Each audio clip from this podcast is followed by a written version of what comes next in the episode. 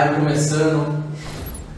E gostaria de começar a live como a gente sempre começa, né? Não esquecendo dos nossos apoiadores que sempre estão presentes ou na live ou aqui pessoalmente ou de uma forma direta ou indiretamente sempre está nos ajudando. Vamos falar primeiro da Coeduc, Coeduc do nosso amigo Max, que está aqui hoje presente, que vai participar da, da live. Max, agradeço de coração mais uma vez participando da, do nosso podcast, da nossa live. Uh, e o Max, para quem quiser conhecer melhor o trabalho da Coeduc, entra lá no Instagram da Coeduc, que tem todas as informações e links. Também a nossa amiga, minha esposa, né? Nossa amiga vai ficar brava. Assim. Nossa, nossa amiga é amiga do Galinho, né? Nossa amiga. Minha esposa, doutora Mônica Romano, que já participou também dessa live, acompanha lá no Instagram dela, é, doutora DRA, underline, Mônica Romano. Nosso amigo Raí, Dinamo Design, Raí que sempre está nos ajudando a fazer com que essa live chegue na, nos canais principais e chegue no, no YouTube, fique lá é, editado e gravado. Então, se você também quiser conhecer o trabalho dele, entra lá no Instagram, arroba Dinamo DesignBR. DesignBR. Eu sempre esqueço do BR. DesignBR. E acompanha o trabalho dele. Sabe um design, procura o Raí, chama no direct e você vai saber mais sobre o trabalho dele. Pessoal, por gentileza, para começar essa live, gostaria que você que gosta do, do nosso trabalho, que acompanha a MV8Cast, que acompanha é, as nossas redes sociais, que você compartilhe com amigos, com pessoas próximas que um dia chuvoso, né, um dia hoje fechadão aí, todo mundo deve estar em casa, creio eu. Então nesse momento legal, no sofazão, lá dá para assistir essa live. É, compartilhe com as pessoas que querem buscar mais conhecimentos, que querem entrar no mundo do empreendedorismo, com certeza vai agregar algum valor na vida dessas pessoas. Agradeço todo mundo que acompanha, todo mundo que participa. De coração mesmo, muito obrigado. É por vocês que a gente dá continuidade nesse projeto. E se inscreve no canal MV8Cast no YouTube, ative o sininho, que todos os cortes e todos os podcasts, todas as lives que a gente faz aqui está lá gravada. Então tem muita informação lá, muito conhecimento para você também buscar e assistir. É, depois você entra lá no, no, YouTube e procura no MV8Cast, nosso canal, que você vai ver. Já estamos indo para o décimo episódio, né? Décimo primeiro. Esse é o décimo primeiro episódio, especial. Décimo primeiro episódio, passamos dos 10 episódios. Um projeto que começamos né, sem pretensão, do nada, vamos fazer, vamos fazer. Já está no décimo, como passa, né? Já está no décimo primeiro episódio. Que legal. E nesse décimo primeiro episódio, quero apresentar para vocês meu amigo Max, que está presente hoje na live, que sempre está também é, nos ajudando aqui. Max, muito obrigado pela sua presença mais uma vez, agradeço de coração. E o nosso amigo Samir, que é o entrevistado da noite, Samir que foi é, é, até convidado pelo Max, né? E eu estou conhecendo também, o Samir está tá conhecendo aos poucos, né, Samir? A gente, eu acompanho o trabalho dele no Instagram também. Até se você depois quiser lá, veja, a gente marcou bastante ali nos, nos nossos Instagrams, depois ele deixa o Instagram dele, ele vai contar um pouco da história dele. Muito obrigado pela sua presença, de coração mesmo eu agradeço você ter vindo, né, dispor do seu tempo. E eu fico muito feliz quando vem as pessoas, até que eu, eu tenho vontade de conhecer, porque tem uma história que, uma história nova, né, algo diferente, eu gosto pra caramba, adoro histórias. E eu agradeço muito, muito sua presença aqui, muito obrigado. E Deus abençoe a sua vida. Eu que, que agradeço o convite. É, é sempre bom contar história. É. Eu gosto de contar história. Você gosta?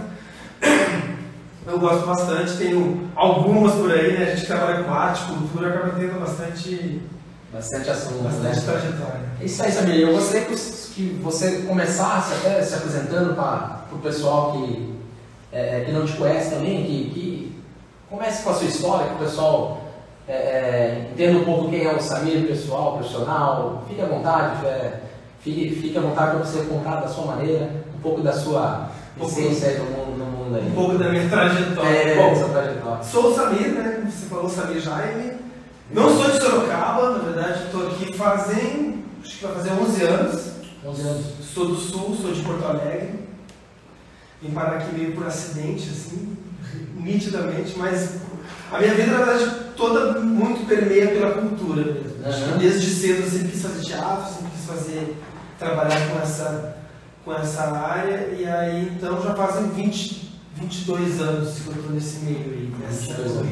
20, 22 anos. Então, a história começa um pouco lá em Porto Alegre mesmo, quando eu comecei a fazer teatro desde cedo.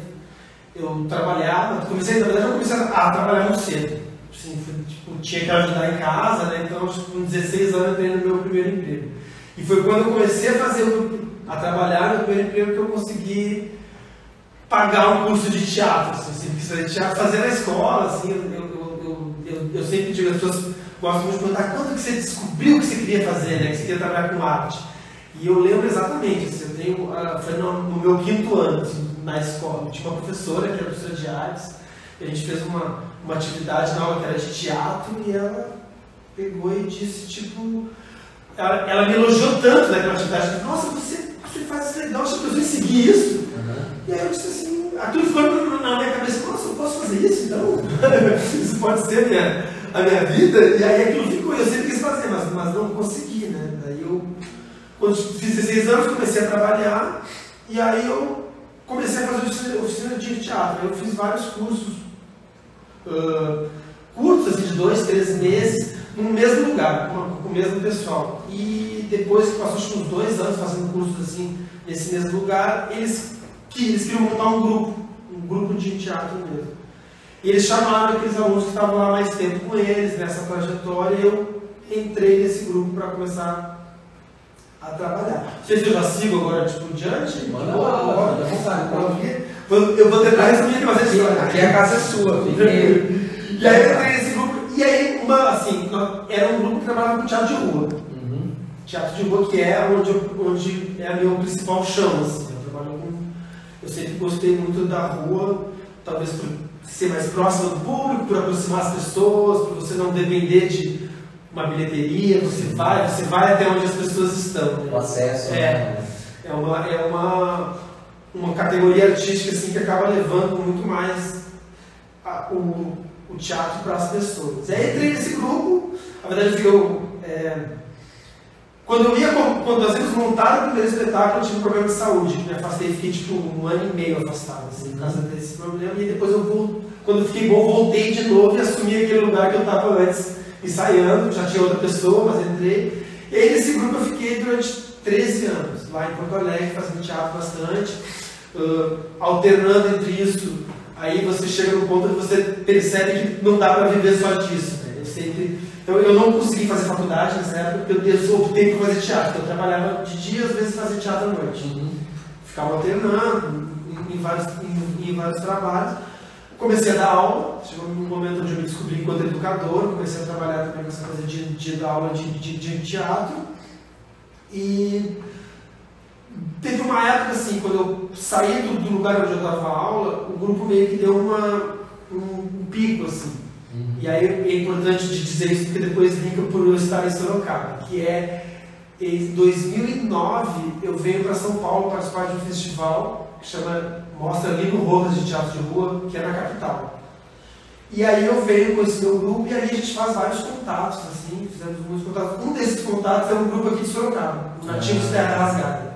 Fez uma. É, a gente fez uma amizade muito legal, tanto que o festival foi em, em final de, novembro, em janeiro eles foram para Porto Alegre participar de um evento, lá ficaram na minha casa, a gente fez uma amizade legal. Depois disso a gente viajou muito com esse meu grupo, a gente ficou os dois, os dois anos viajando assim, fazendo vários estados, cidades, participando de uns projetos muito loucos no norte, assim, depois a gente pode, se tiver espaço, aprofundar mais. E aí, a gente, e aí depois disso o grupo, eram três pessoas nessa época, meio que tava cada um numa vibe diferente. Sabe? Quando você, depois você, você passa um monte de coisa junto, você senta e olha assim, pô, eu quero fazer isso, eu quero fazer isso, eu quero fazer isso. Mas, mas aonde que nós três se. Não, os três não, não se cruzam. E aí eu fiquei meio assim, e agora? Pra onde eu vou, né? Eu tava lá em Porto Alegre, assim, tava meio. Tá? E aí eu vim aqui pra Sorocaba participar do, do primeiro festival que, que esse grupo, o Nativos organizou, junto com esse meu grupo ainda que a gente já tava fazendo alguns eventos. E conversando com o pessoal, eles pegaram e um, falou assim, ah, você tá então meio assim sem fazer? Quanto que você precisa mais ou menos para viver por mês assim? Eu Ah, nesse momento, mais ou menos tanto, eu não vou perguntar. Acho que isso aí você consegue aqui. Vem, vem, vem pra cá ficar um, tem um tempo com a gente, tipo seis meses, se você curtir, você fica, senão você volta. Aquela coisa meio que você tá meio sem nada a perder. E aí eu tava num momento meio assim, preciso dar uma reviravolta. Aí, aí enfim, eu tinha mochila nas costas, trabalhei desapego, um monte de coisa. Cara, cara e coragem. Cara e coragem. Foi assim, cheguei aqui, me lembro quando eu cheguei, eu olhei e disse, gente, pessoas. Como que eu larguei tudo pra vir pra sei Só tá com puxada aí. É, eu tinha visto ele algumas vezes, tipo, mas era pouco pra você fazer isso, né? Sim. Mas o momento me trouxe. Adaptação. É, e aí, bom, resumindo, tô aqui até hoje, né? 11 anos. 11 anos. Legal.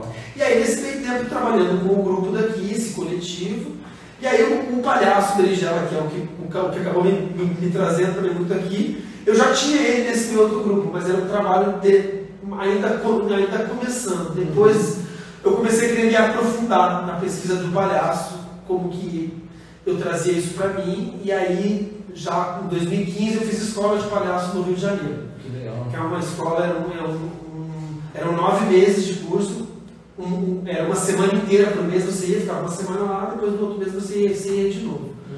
E aí você tinha aulas com palhaços do Brasil Brasil todo, da mais diversidade de. Que é isso? Agora curiosidade. Não, assim. Como, como que é uma- uma- um curso desse, assim, no sentido, é, tipo, é, esqueci o nome, é, tipo, é, que fala circo, né, no, é, é o nome? Picadeiro. Picadeiro mesmo? Cara, Você sabe, assim, é um teatro? Não, assim, é- é- ambiente, assim. é- essa escola não é uma escola fixa, ela não é uma escola que tem uma sede. Tá. Ele, é- ele é um projeto. Então, assim, ele já tem agora, foi a. Acho que eu- pô, eu estou trabalhando nessa escola agora, eu sou, sou produtor lá. Perdi agora, sei, mas eu sei que eu acho que deve estar no oitavo ou nona turma. E cada vez acaba sendo um.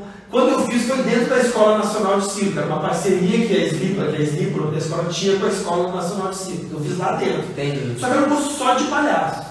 Tá. Hoje em dia, a gente tem assim, quem às vezes não é muito chegado no meio, tem essa visão do palhaço circo, palhaço picadeiro circo. É o que a gente tem. Ficar associando. Aquela coisa clássica que é o palhaço, a figura. Essas- É, que é, que é o problema. Mas hoje em dia o palhaço, que, ou, principalmente atualmente, talvez nos últimos cinco anos, o palhaço deu muito espaço. A gente tem o palhaço do voluntariado, hospitais, creches, trabalha muito. É. Tem o palhaço dentro do teatro, o palhaço tipo do picadeiro do circo mesmo, do- na rua tem muitos, né?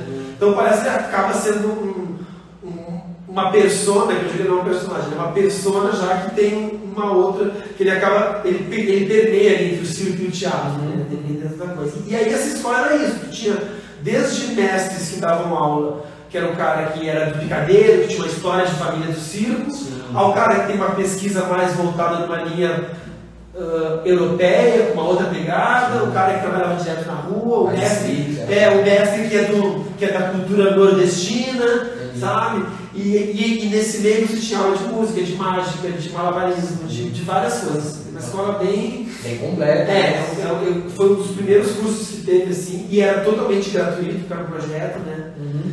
E aí então, aí eu volto de lá, eu transformo aquilo que eu tinha do, do Berinjela, que ele era um palhaço que ele tinha, tinha nascido em espetáculos de teatro, Uhum. ele nasce já com uma, uma característica própria, que, o que hoje ele é mais ou menos. Entendi. E aí a partir disso eu começo a buscar esse trabalho um pouco, a- mesmo que ainda trabalhe no meu grupo de teatro, eu começo a buscar um pouco esse trabalho solo de, de, de desenvolver o palhaço, eu tenho esse, esse meu trabalho mesmo com o Berinjela sozinho. Sim, que é carreira solo aí, né? É, eu tenho esse meu... Entendi, que legal. Meu amigo Max, aí, presente novamente, obrigado pela presença. Cara, é, é um. É, é, três horas aqui, né? Pra, no mínimo, Olha, pra resumir, né? eu, Pra resumir. eu, eu dei um resumo nesse É, tempo. é que nós estamos resumindo, eu imagino. É, eu quis dar um, um, geral para também das coisas É, surgir. Vai vir história, vai vir Eu imagino o dia a dia, cara. Você, né? Puta, deve ser muita correria. É, Você- muito. Você chegou a pôr o mochila na costa, tirando de vir para Sorocaba, mas é, né, né, desse que você falou do grupo, que você chegou aí em, em- em vários pontos de- do Brasil e para apresentação, ou foi Cara, mais em Porto Alegre? Não, não, eu já, eu já viajei bastante. Eu, eu, eu tenho Você assim. teve essa parte Eu tenho essa conta, de assim. É. Eu tenho 17 dos 27 já estados, assim. 17, 27? É. E assim, mas tudo, todos eles eu fui com o trabalho de coisa. Ou, ou, ou em festivais, ou em eventos teatrais, ou. Então, assim, ligado, né, né? eu participei de um acho que o melhor, se a gente for falar assim, já visitei alguns, algumas capitais, interior, mas acho que o mais legal que eu fiz foi o do norte mesmo. Do norte. Porque eu participei do projeto que era Banzeirando, o nome, que a gente fez de, de Porto Velho até Manaus, descendo o Rio Madeira de barco, durante um mês. De barco? De barco, dormindo no barco, Aham. descendo o rio e apresentando em comunidades ribeirinhas. Sim. Então a gente parava o barco, subia o morro, chegava numa cidadezinha que era dúzia de casa, galinhas, pessoas na porta, olhava, ah, vai ser aqui na- nessa pracinha, apresentava. E aí era, era o meu grupo, que eram as três pessoas, Sim. tinha um cara que ele, faz, ele fazia personagem de Manaus, um que já, já faleceu, Tancredo, que ele era um artista, ele fazia um, ele, ele fazia um velho que contava causos em cordel. Um Uhum. velho Justino, era muito legal, aprendi muito com ele. E tinha um outro palhaço do Rio de Janeiro também. Então a gente ia, às vezes, estava todos, às vezes estava só um, dois, às vezes ia numas escolinhas assim de. Era escola. A, a comunidade maior tinha escola. Sim. E aí, as- e aí era muito engraçado você chegar e ver uns barquinhos. Sabe o clube escolar, aquele amarelo, aquela Sim. faixa amarela escrito escolar? Sim. Lá era barquinhos. Ah. Escrito a faixa amarela escrito escolar, vindo trazendo as crianças das, das casinhas que eram longe para aquela escola ali. E aí chegava, dava um grito, anunciava e vamos Era quase isso. Vamos- Durante o percurso. Vai ter um evento, vamos embora. É, algumas cidadezinhas eram muito pequenas. É, eram comunidades. consegue- Aí quando a gente entrou na área de Manaus, já eram umas cidadezinhas maiores, com portinho, assim. Mas algumas você chegava na. Quando tinha essas maiores, tinha tipo uma prefeitura. Assim, você falava e às vezes fazia na praça à noite. Tinha uma pracinha central que Já na divulgavam noite. Divulgava. Outras não, você chegava, era tão pequenininha que você dizia onde é que é o lugar aqui. É. Você passava de porta em porta, vai ter tal horário Sim. e vai lá e, e, e, e apresenta. Cara, pra mim isso foi assim, não tem como descrever, porque fomos. ah, Escola da eu vida. tava começando a viajar nessa época assim, e imagina, tu tá lá em, Porto Alegre, no sul do país, na, em uma ponta, e você vai descobrir uma outra que você não sabe. Sim. A gente estuda muito pouco sobre o norte na escola. Sim. O Acre, então, a gente nem sabe que existe. Nem, nem sabe muito. É. Eu já fui três Você vezes. é lá. longe, tu não vai, você é longe. Então. Você já foi lá pro, pro Acre umas três vezes? Não, quatro. Nossa. Eu, eu, eu, por sinal, são lugares que, que eu gosto muito país. assim. É, e, e é legal porque eu imagino eu morando lá numa. Né, tô me colocando no lugar do- dessas crianças, dos adultos né, que moram nessa comunidade. Pô, ver um evento que não é acessível, né, que não chega, né, que não tem, é, não só financeiramente, mas também na, na- né, essa parte cultural que vocês levam até é, essas pessoas, cara, é- deve ser sensacional, né? tem, tem, É, Eu tenho duas passagens assim, que cur- curtinhas que eu acho que, marca. ilustra muito isso. Uma que não fui eu que apresentei, mas eu fui acompanhar, eu estava filmando. O outro, esse, esse outro colega palhaço que era do Rio de Janeiro, eh, a gente, o, o cara que estava produzindo, ele falou assim, ó, a gente vai numa escolinha que tem um lugar bem isolado. Então a gente tem que ir de voadeira, de voadeira. Voadeira é aqueles barquinhos pequenininhos com motorzinho atrás. sim, dá uma Aí foi, fomos, fomos nós quatro, acho que foi uns 40 minutos pra dentro, assim. E chegamos num lugar onde não tinha nada, só um casarão muito velho de madeira. Desses, imagina um casarão de madeira, a madeira é aquela que não junta, fica uns trilhos assim, sabe? E lá dentro devia ter umas 7, 8 crianças. E um professor. Era uma escola assim, umas cadeirinhas, um quadro assim. Quando o Léo Carnevale, era esse, esse artista, ele entrou, as crianças não sabiam o que era aquilo. Elas nunca tinham visto um palhaço, nunca tinham visto uma apresentação. Elas ficavam assustadas. E, e- e o trabalho dele ia se montando durante o trabalho. Chegava de pessoa assim, sentava, começava a te abrir a malha, jogava o sapato, jogava a roupa, e começava aí conversando com ele. A cara da cara, elas não riam. É, se olhava o olho delas, você viu uma, uma, esse uma, cara uma aí? emoção, assistiu uma, uma emoção assim, e eu, eu tava filmando, então eu ficava pegando assim. E ele fazia as brincadeiras, fazia as mágicas, ele- fazia mágica, cada mágica que ele fazia, você olhava para elas que elas estavam vendo assim, sei lá.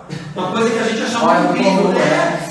É. Nossa, aqui ó, até me arrepio quando lembro, foi muito lindo. E uma outra foi que a gente chegou numa cidade que era grande, de- Manaus, Santo Antônio de. Era alguma coisa de Santo Antônio, cidade enorme. Ima- E imagina você se descer num rio onde não tem nada e de lá de longe você vê uma estátua.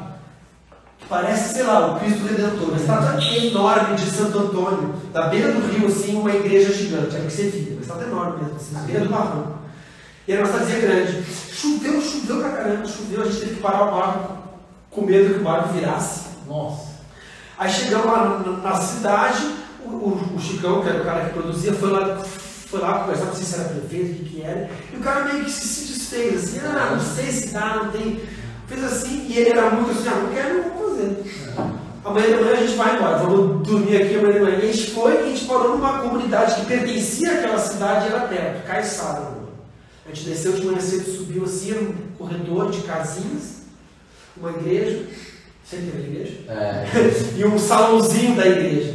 E a gente, a gente foi, as crianças começaram a surgir de tudo quanto é canto. Surgir criança, criança, criança, a gente começou a cartazes, ó, vou ter ter apresentação. E eles pediram que fosse às 6 horas da tarde, porque os maridos trabalhavam nos outros lugares e chegavam às 6 horas. Chegar, tal. Ok. E aí tinha muita fruta. Era fruta que eu não sabia o nome que eu nunca tinha visto na vida. Eu lembro que eu disse, nossa, aquela fruta eu quero experimentar. A criança, não, ali, ali, ali é do quintal do, do fulano de tal. É. A gente né? Aí eu lembro que na hora do almoço, a gente estava no barco almoçando, eles, eles vieram com uma cesta, assim, que eles foram de casa em casa pedir essa fruta pra, pra levar pra gente. Sim. E ok, ficamos no barco, se montamos, maquiamos, se arrumamos, a pressão mas teve que ser antecipado, porque aquela chuva eles ficaram sem luz. Seis horas não teria luz. Ah. Então depois às quatro tinha luz do dia. Sim. Então tá, eles se arrumaram, eu, a gente colocou maquiagem, subimos um barranco para um dia, que era um barrancão de terra, assim. Chegamos já tocando. pra- Quando a gente foi chegando no dia dessa apresentação, eles tinham feito pedaço de tecido, que eu acho que era um lençol velho, escrito de carvão. Sejam bem-vindos, Ah, banzeiranos. que legal. A comunidade de Caiçara eh, recebe vocês. Cara, eu tava tocando, comecei a chorar assim, mano. É. Você vê aquilo assim, e foi uma baita manifestação, começou a chover no meio, a gente parou, eu tava no meio de palhaço, brincando, gente, vamos lá, a gente correu pelo salãozinho da, da igreja e continuou lá, assim. O legal é isso que às vezes o pouco é muito quando é de coração, né? Porque às vezes, né, gente, esse lado artístico, né, as pessoas sempre pensam, né, em plateia lotada, né? às vezes, às vezes não, né, às vezes, é, é, igual você tá me contando, cara, é, eu acho que nem o maior artista que se apresenta, né, num um mutirão, às vezes não teve essa, esse sentimento, né, desse amor verdadeiro de uma criança, de, um- de de um adulto, enfim, de alguém que transbordou isso pra você naquele momento, né, que é único, né, e, e é bem sincero, né, é uma coisa que é eu acho muito é, é, lindo, assim, quando tem essa troca, né, vocês lá fazendo o que vocês amam, do outro lado também tem alguém prestigiando por amor, né, assim, te dando, te passando amor, né. Eu acho que é por isso que eu curto muito teatro de rua, a rua assim. É. Porque ela tem isso, assim. Dá essa conexão. Se você tá no palco, não sei, eu já fiz palco, assim, Sim, mas as pessoas, pessoas né? estão sentadas ali e você tá aqui. Sim. sabe? Elas estão ali para te assistir. A rua não, a rua, se você não convencer a pessoa a ficar, ela não fica. Ela tá passando. É um desafio. É, você tá ali, a pessoa, a pessoa às vezes está saindo do almoço do trabalho dela, que ela tem uma hora para almoçar, e ela almoçou correndo, tá indo, tá, bom, tá, tem 15 minutinhos para descansar, ela viu aquilo, e ela para ali, sabe? E ela fica, e se você ganhou ela, ela fica até o final, ela chega atrasada no trabalho, ela não vai sair dali sem ver o final daquela O história. complicado é chegar no serviço e falar assim, ó, tava comparado com o Miguel lá, o cara vai mandar embora. Eu tenho os meus Eu mestres. ouvi um vídeo seu no Luciano. Ah, Eu é. vi eles fazendo, né, o evento, eu achei legal. Ah, é aquele do discurso. é. Aquele ali no- é no Rio de Janeiro, viu? É em Teresópolis, é no, no festival em Teresópolis. Ah. Aquele, aquela apresentação. Eu tenho um dos meus mestres, que até é o cara que criou a Slipa, né? o Richard Henriette, que ele fala que o palhaço é a menor distância entre duas pessoas. Legal. Porque ele tem, é, é, realmente, a gente tem, ele, ele aproxima muito. Eu, às vezes, quando eu estou de palhaço, assim, que eu tô, não estou apresentando, eu estou só na rua, ou estou chamando as pessoas, vai conversar com uma pessoa, ela sabe que é alguém irritado, ela sabe, né? Um- um- Lógico. o adulto sabe. Mas ela conversa com você como palhaço. Sim. Ela compra aquilo de um jeito que nem ela entende por que ela está falando. Não é racional, mas ela começa, ela entra naquela brincadeira, ela quer te sacanear, você se sacaneia, ela gosta, Mas eu, e você entra no jogo. eu acho porque relembra a infância.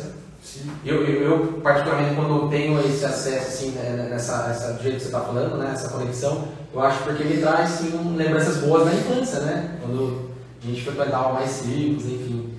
É, mas é, é legal isso que você está falando, porque esse calor humano, eu acho que é o que faz, né, ainda é, algo tão, é, vamos dizer assim, é, algo que, que realmente você consegue dar continuidade nesses projetos, né, algo que você consegue trazer para a pessoa e a pessoa sente é, ali a, a sua verdade, né, que você realmente entrega na rua. Porque eu acho que deve ser difícil, né, você, como é isso que você está falando, convencer a pessoa ali no, no momento da, da correria, né, a pessoa ficar, porque realmente ela, você conseguiu ganhar mesmo do jeito que você falou, né. É uma quebra do, do, do, cotidiano. É, você- e hoje em dia é cada vez mais tecnologia, cada vez mais rápido, né? A gente não para, às vezes, para respirar, né? Muito menos para assistir alguém, né? Às vezes não tem tempo. É legal isso. né? Eu estava eu tava conversando, eu dou aula eu dou aula pro projeto da PUC de palhaçaria, que eles têm o calhaços, né? Então, Uhum. as estudantes de medicina e enfermagem têm um grupo de palhaçaria para voluntariado. E eu faço a formação junto com a minha, com a minha colega, Bruna Valesca, ela que, que criou esse projeto, ela faz a formação e eu faço o trabalho meio pós-formação. Com elas de, com, e eu estava conversando com as alunas esse final de semana em, em relação a essa questão da, da velocidade mesmo. né? Hoje a gente comemora que o WhatsApp acelerou os áudios, porque a gente não começa a gente parar para ouvir o que as pessoas querem nos dizer. E ainda reclama porque colocou duas vezes, só colocou cinco. E pensa, pô, é alguém é que quer falar comigo, por que eu não posso ouvir, sabe? É, a gente fica nessa, sabe? Aqui né, a gente tá numa conversa assim, pô, será que eu, que eu tô me, me alongando? Será que eu tô diferença? Porque a gente não. Tudo é tão, é tão rápido, né? A gente É. passa assim, é tipo, é 30 segundos, é 15 segundos, né? Tá, tá muito. A velocidade das, das mensagens e informações está muito rápida, né? Essa, essa coisa que você colocou, eu achei interessante assim, a história, quando você coloca a sua história, você fala muito da questão do aventureiro, né? E na verdade, eu, né? eu assim, eu sou, eu, eu lido com arte também desde 7, 8 anos de idade, né? Eu nasci como artista teatral num quintal, né? Um- Uma brincadeira de quintal. E minhas primeiras poesias foram declamadas muito cedo também. Então, eu, a partir da, daquela visão de infância, até hoje, quando eu olho para trás, né, 6.5 é bastante, eu vejo muito essa questão do aventura. Né? A vida, quando ela é levada como uma aventura, e aí, usando a palavra um pouco da brincadeira de empreendedor para empreendimento, né, ela se torna um empreendimento diário. Né? Não sei, eu acho que é uma, uma leitura do, da, da lúdica né, da, da vida. Então, eu acho legal isso, quando você coloca, por exemplo, eh, as possibilidades que foi te surgindo foram, é, assim, dentro de um mundo das artes, elas foram bastante diversificadas, pelo que você contou. Eh, Porto Alegre, viagem para o Nordeste. Eu acho bacana essa, essas possibilidades que vai aparecendo e que, de certa forma, você, agora você falou da PUC, olha quanta coisa tem, né? Quem te vê na rua vê um palhaço. Mas por trás do palhaço, né? Quanta coisa tem, né? O professor, esse aventureiro, o cara que se deslocou, o cara que tem a história. Naquele momento que a pessoa conversa com você, parece que tudo isso some, né? Ou não? Qual que é a ideia assim? Bagagem. Não há um empreendedor, não há uma pessoa que apostou na vida, que, que colocou dinheiro, que, que viajou. Acho fica muito momento, não fica? Fica, fica. As pessoas elas têm uma dificuldade de ver isso como um meio de vida. Não é nem seu trabalho, mas é um meio de vida. Eu sempre falo assim que é, eu faço o que eu gosto. né? Eu tô, tipo assim, eu estou nessa vida porque eu gosto. Então, diferente de às vezes quando a gente tem um trabalho ou alguma coisa que a gente faz, que a gente está esperando chegar às férias, ou às vezes a gente diz assim, ah, eu queria um tempo para dar uma descansada. Se eu conseguisse fazer só o que eu gosto, só que a gente não consegue fazer só isso, né? Mas se eu conseguisse fazer só isso, eu não, não teria essa pausa. Porque, é isso, quando eu estou indo para um festival lá em Fortaleza, estou tendo essas férias que às vezes o cara que trabalha o ano todo espera chegar naquele mês para fazer o pacote dele para Fortaleza. Eu não, eu estou lá fazendo isso, fazendo o que eu gosto, fazendo o meu trabalho. E realmente, assim, a, a- a arte em geral, né, a gente, eu sou palhaço, sou, sou ator, trabalho como, como diretor, a, a- a- tipo arte educador, produtor, várias frentes, né? Mas também outras, a gente sabe que dificilmente as pessoas conseguem enxergar isso como um meio, né? Elas conseguem, elas veem assim, aí você fala assim, ah, mas você não é só artista, porque você dá aula, porque, porque daí ser professor é profissão. É. Você dá aula, mas ninguém entende que eu só dou aula hoje por tudo que eu fiz de, de teatro lá atrás. Eu não dou aula porque eu fui fiz uma faculdade de licenciatura para dar aula, não. Dou aula por todo o histórico que eu tive, por essas histórias que eu contei aqui, que fazem né?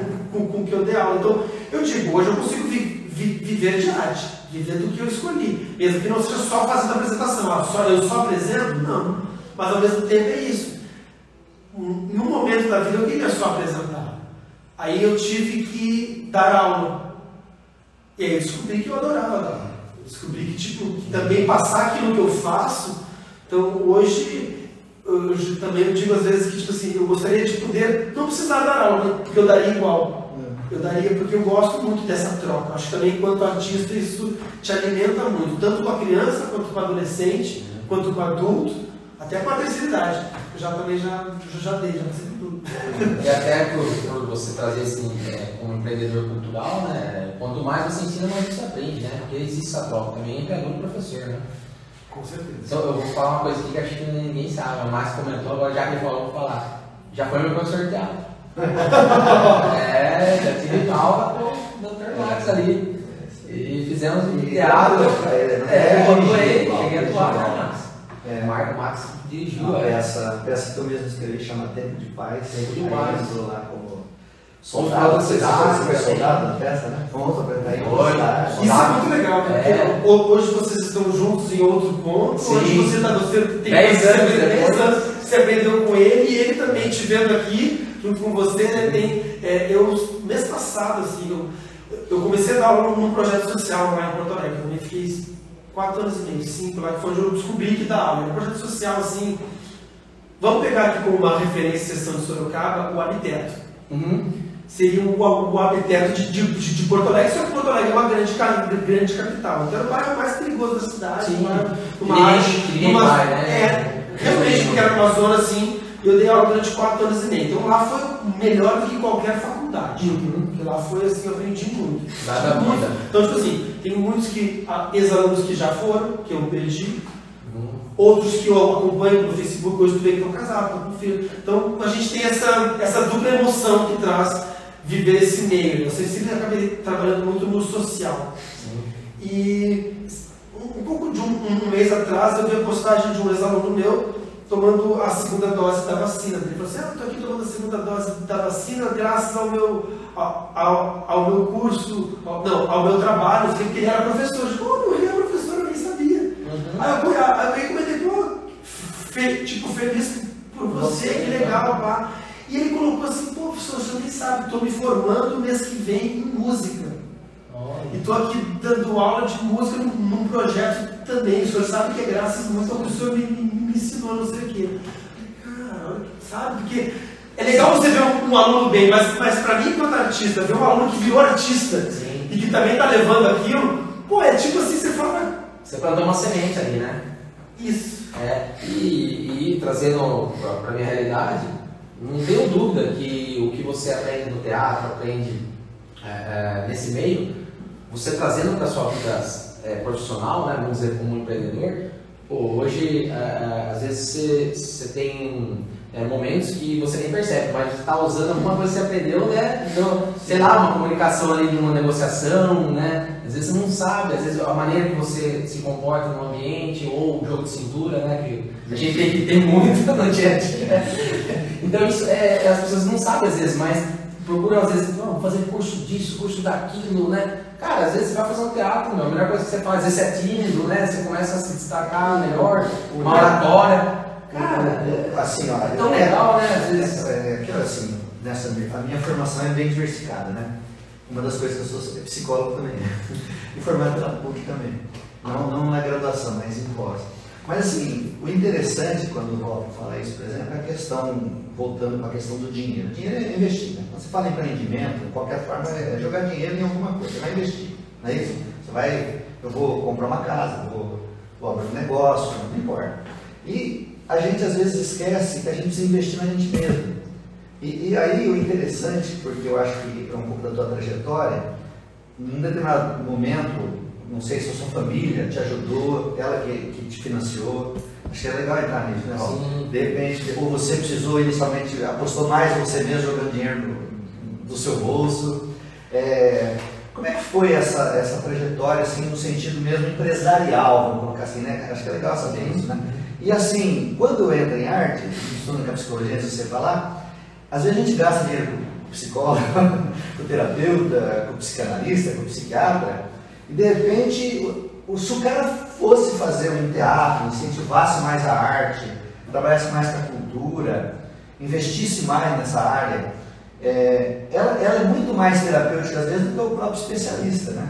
Eu, eu não sei, eu queria que então, eu, na verdade eu acho que eu falei duas coisas aqui. Um pouco essa ideia da sua trajetória, a financeira, e um pouco dessa ideia, o quanto você enxerga esse valor de empreender como terapia mesmo, como algo que, como você vê a arte em você emocionalmente e nas pessoas ao seu lado. De repente até que elas poderiam economizar vendo um artista de rua, perdendo lá uma hora extra no trabalho, mas deixei de ganhar 20, mas na verdade quebrei 2000, porque agora não preciso mais daquele psicólogo que eu aprendi com o artista. então, são, são dois pontos bem interessantes. Algo pegando só o, o, o link da, da, primeira parte, que, é, que eu acho. Isso que você falou é muito legal, esse, esse entendimento, porque é uma das primeiras coisas que eu falo quando eu dou aula. Uma das primeiras. Até porque, assim, quando você vai dar aula na escola, ou em algum projeto, você, às vezes, não é todo mundo ali que quer fazer teatro. Você está uhum. no projeto, todos, toda a turma é obrigada a ter aula de teatro, mas você não gosta do planejamento de teatro. Ou às vezes, mesmo você dando aula num lugar que é um, um centro cultural, oficina de teatro, 90% que vai, que vai fazer a oficina, se não mais de 90%, nunca viu teatro. É, eu sempre eu brinco que é um curso que a maioria das pessoas que fazem não sabem realmente o que é. Elas têm ideia que eu vou lá decorar o texto e fazer uma peça. Uhum. Ou um discurso tipo clássico, vim perder a vergonha. Uhum. Uma das coisas que eu falo assim, ó, todos vocês aqui podem não sair daqui fazer uma peça, talvez ninguém seja artista, talvez alguém seja, que legal, mas talvez não seja. Só que vocês vão se entender enquanto pessoas. Então você não vai, você vai, ah, mas para que você teatro? Você vai fazer teatro quando você for lá na frente apresentar um trabalho para o seu, seu, seu professor, que hoje você tem, tem vergonha de apresentar. Isso vale nota. Você vai usar o teatro quando você tiver que paquerar na festa. É. Você vai saber o que falar. Você vai ter segurança de falar. Quando você tiver que procurar um emprego, fazer uma entrevista, você vai estar. Você vai, o teatro, então, o teatro também acaba a palhaçaria, também acaba tendo você uma confiança para você para você poder fazer essas coisas, que é exatamente o, que você falou. E aí, Marcos, em relação ao que você disse, eu acredito assim, e aí não só o teatro, eu acredito que a arte em geral. E sendo bem filosófico agora, né? Uma filosofia, mas é que tipo, uh, a gente não dá valor para a arte, assim como a gente não dá valor para a educação. A educação ainda tem um peso, porque ela é obrigatória. O peso da educação hoje é porque ela é obrigatória, não porque as pessoas entendem que ela é, é necessária. E a arte, como não é obrigatória, então ela está muito. E aí, sem fazer tipo, nenhum tipo de apologia ou politicagem, mas a arte, ela, se a gente for estudar em vários lugares, em vários países, em que investiram mais na arte, primeiro que os, os índices de, de, de educação subiram lá em cima. Os índices de civilidade, de outras questões e até de bem-estar pessoal cresceram. Porque é isso. A gente tem as nossas. Todo mundo tem um artista Quantos que, que, que guardaram internamente a sua poesia porque nunca ninguém incentivou ele a escrever? Quantos que nunca pegaram e jogaram o que, que gostavam de fazer numa tela porque nunca ninguém mostrou para ele que, pô, você, você pegar esse pincel e expressar aqui é legal, uhum. sabe? A gente tem isso, isso, isso é muito importante. Eu não sei se isso vai substituir um terapeuta, mas que vai te dar uma. uma porque é, quando a gente está estressado, o que a gente faz? A gente vai assistir um filme, a gente vai ler um livro, sabe? Só que a gente está tá limitado àquilo que a gente é muito mais bombardeado. Sim. Então, por exemplo, digo, ninguém vai no teatro, ninguém tem cultura de teatro, muito poucas pessoas. No cinema, desde pequeno, você tem. Uhum. Sabe? Dificilmente você pegou, nossa, eu, vou ver que peça está em cartaz essa é semana. Criança, é uma criança. E aí, tipo, quando uma pessoa vai, a primeira coisa que você fala assim, nossa, eu não sabia que tinha isso aqui. Tinha que ter mais. E às vezes tem 30 cartazes na, na cidade. nossa, tinha que ter mais isso aqui. Rua, então, quando você vai no bairro, lá na, na periferia, que os caras não vêm no centro assistir, e você leva o teatro lá, você fica tipo, nossa, você tinha que vir sempre aqui. Uhum. Sabe? Por que isso? Porque a TV você tem em casa, a música você ouve aqui, o livro, menos, mas você ainda tem uma revista, então, que a gente se usar. Mas a, a pintura, a, as plásticas, a, outro tipo de música, a dança, você não tem isso. E isso eu acredito também, tipo, fiamente que mudaria muito e traria uma leveza, mas teria que ser visto em amplo, em, em amplo modo dentro da própria educação, né? a gente entender que aquilo, e aí a gente, vai, a gente pode entrar em outros, do tipo quanto a gente também tem uma educação que ela é dentro de caixas, né? E a, e a arte é o que mais te tira para fora dessas caixas, né? Tipo, você, às vezes você tem alunos, é isso, tem alunos numa aula de teatro mesmo, se eu quiser colocar na caixa a aula de teatro, eu pego a turma. Eu tenho alunos que chegam lá e fazem cenas maravilhosas, tenho que não faz nada. Daqui a pouco eu digo, eu penso num cenário, o cara me vem com uma ideia genial de montar um cenário, sabe? Mas eu não quero atuar, mas eu, aí eu, se eu quiser que ele atue, eu estou perdendo o cara que era um puta artista plástico, o cara que o, o cenógrafo, sabe? E que a partir daqui ele pode descobrir que daqui a pouco ele pode trabalhar com, com madeira, com marcenaria, com, com design de móveis. A partir da arte ele pode achar uma outra coisa, uma engenharia, por causa daquilo ali, sabe? Ah, é isso aí. Também não, mas e aí agora a segunda parte, você falou da minha questão mais né, financeira. Ah, é, vamos voltar, né? Eu tô falando bastante. Mas não, é, é, é, entrevistado tem que falar. É, tem que falar assim. Ah, eu, eu, eu sempre. Eu, eu, eu venho de uma família que não tinha condições. Uh, minha mãe se separou do, do, do, meu pai, eu tinha acho que 11 anos, então a minha mãe bancou muito cedo, era eu, eu tinha uma irmã menor, minha mãe sempre trabalhou muito. Então tudo que eu fiz muito foi por mim, eu não tinha. Tanto que eu, eu, eu não tenho faculdade, porque na época que, era, que eu poderia fazer em, em, em Porto Alegre, só tinha faculdade de artes na federal. Uhum. E, a, e, a, e a, a, faculdade de teatro lá na federal, ela era o dia todo. Ou, tipo, você tem matéria de manhã e de tarde. Então eu não poderia trabalhar. Muitas vezes quem fazia não trabalhava. E eu sempre tive que ajudar em casa. Desde os 16 eu comecei a trabalhar, eu ajudava minha mãe. Então eu precisava ajudar em casa. Então eu trabalhava de dia, tentava alternar o teatro. E nesse meio do caminho eu tentei, teve um, um, um, momento que não deu, eu deixei o teatro para fazer um curso técnico de informática. Não concluí, porque chegou uma hora que o teatro precisou de vídeo, eu, eu, eu voltei. Aí saí do negócio que eu ia para a Europa tentar trabalhar lá para juntar dinheiro. Não deu certo, fiquei sem emprego. Tipo, sabe, você passei por várias coisas. E sempre muito fazendo investir. Então, tinha que eu já trabalhei de barbeiro, trabalhei tipo em. Trabalhei muito tempo no hospital, na parte de, de, administrativa. E sempre isso, bancando de alguma forma essa, essa minha forma. Até começar a dar aula. Eu comecei a ter alguma coisa que era mais voltada ao teatro uhum. e que também tinha a ver e que me dava um, um, uma sustentação. E, então eu nunca tive essa ajuda assim. A minha mãe é uma pessoa que apoia, muito do que eu faço, mas sempre, sempre tinha aquela coisa, ah, você não está com nada, né? Ai, você está conseguindo fazer, mas não é legal você ter uma outra coisa? Está tá dentro do sistema. Né? É, porque para ela assim, ela tem uma visão do tipo coisa. Então eu sempre fui assim, eu sempre fui. Eu, eu digo que eu não tenho grandes ambições, eu não tenho carro, não tenho uma casa própria. Passei por um mês que eu tive que, que quando eu cheguei em Sorocaba, eu fiquei muito tempo morando na sede do Nativo lugar que eu não precisava pagar aluguel, mas eu morava na sede, não tinha uma privacidade, morava lá, tinha um quartinho lá e onde ensaiava. Né? Mas eu sabia que aquilo era em prol de outras coisas. Então eu sempre é, não tenho essa grande ambição, assim, eu acho que a gente sempre quer as coisas. É. Mas eu sei que diante de algumas estruturas, se eu for lutar diretamente para isso que a gente quer, eu vou acabar deixando outras aqui. Como você falou, eu vou deixar de fazer aquilo que está aqui, eu vou ter que, que, que, gastar muito tempo com outras coisas. E eu consigo, eu fico bem, eu como, bebo, faço minhas festas, saio, viajo, consigo me manter numa coisa, fazendo uma outra que me dá um equilíbrio emocional um equilíbrio do que eu gosto. Lógico, sempre correndo atrás, a, gente tem que, a gente tem que estar sempre se, dentro ainda dessa questão de empreendedorismo, de, de entender, a gente tem que estar sempre se reciclando, é. se reinventando e tentando entender. E eu acho que o palhaço solo, quando trouxe, me trouxe muito isso. Assim. Ok, eu tive que tentar, porque eu tenho um grupo. Meu grupo de, é um grupo que tem 18 anos na cidade, nós somos de 9 pessoas, todo mundo dá aula, uma concurso, a gente não consegue viver do grupo. O uhum. grupo é, um, é, é, é, é a nossa utopia do que a gente ama. E a gente tem espetáculos maiores, o grupo todo. Mas você não consegue fazer com que esse grupo gere lucro para que todo mundo tenha o padrão de vida que todo mundo tem. E tipo, eu sou um cara sozinho, mas o outro é casado, tem filho, tem dois filhos, outro tem um filho, outro tem. Sabe? Então, então aí eu, eu ok, então eu também não posso colocar minhas expectativas na das, das outras pessoas. Então aí eu puxei o meu trabalho solo. Legal, tem um espetáculo solo, e agora? O que, que eu faço com ele? A rua, você vai para a rua, você apresenta e você passa o chapéu.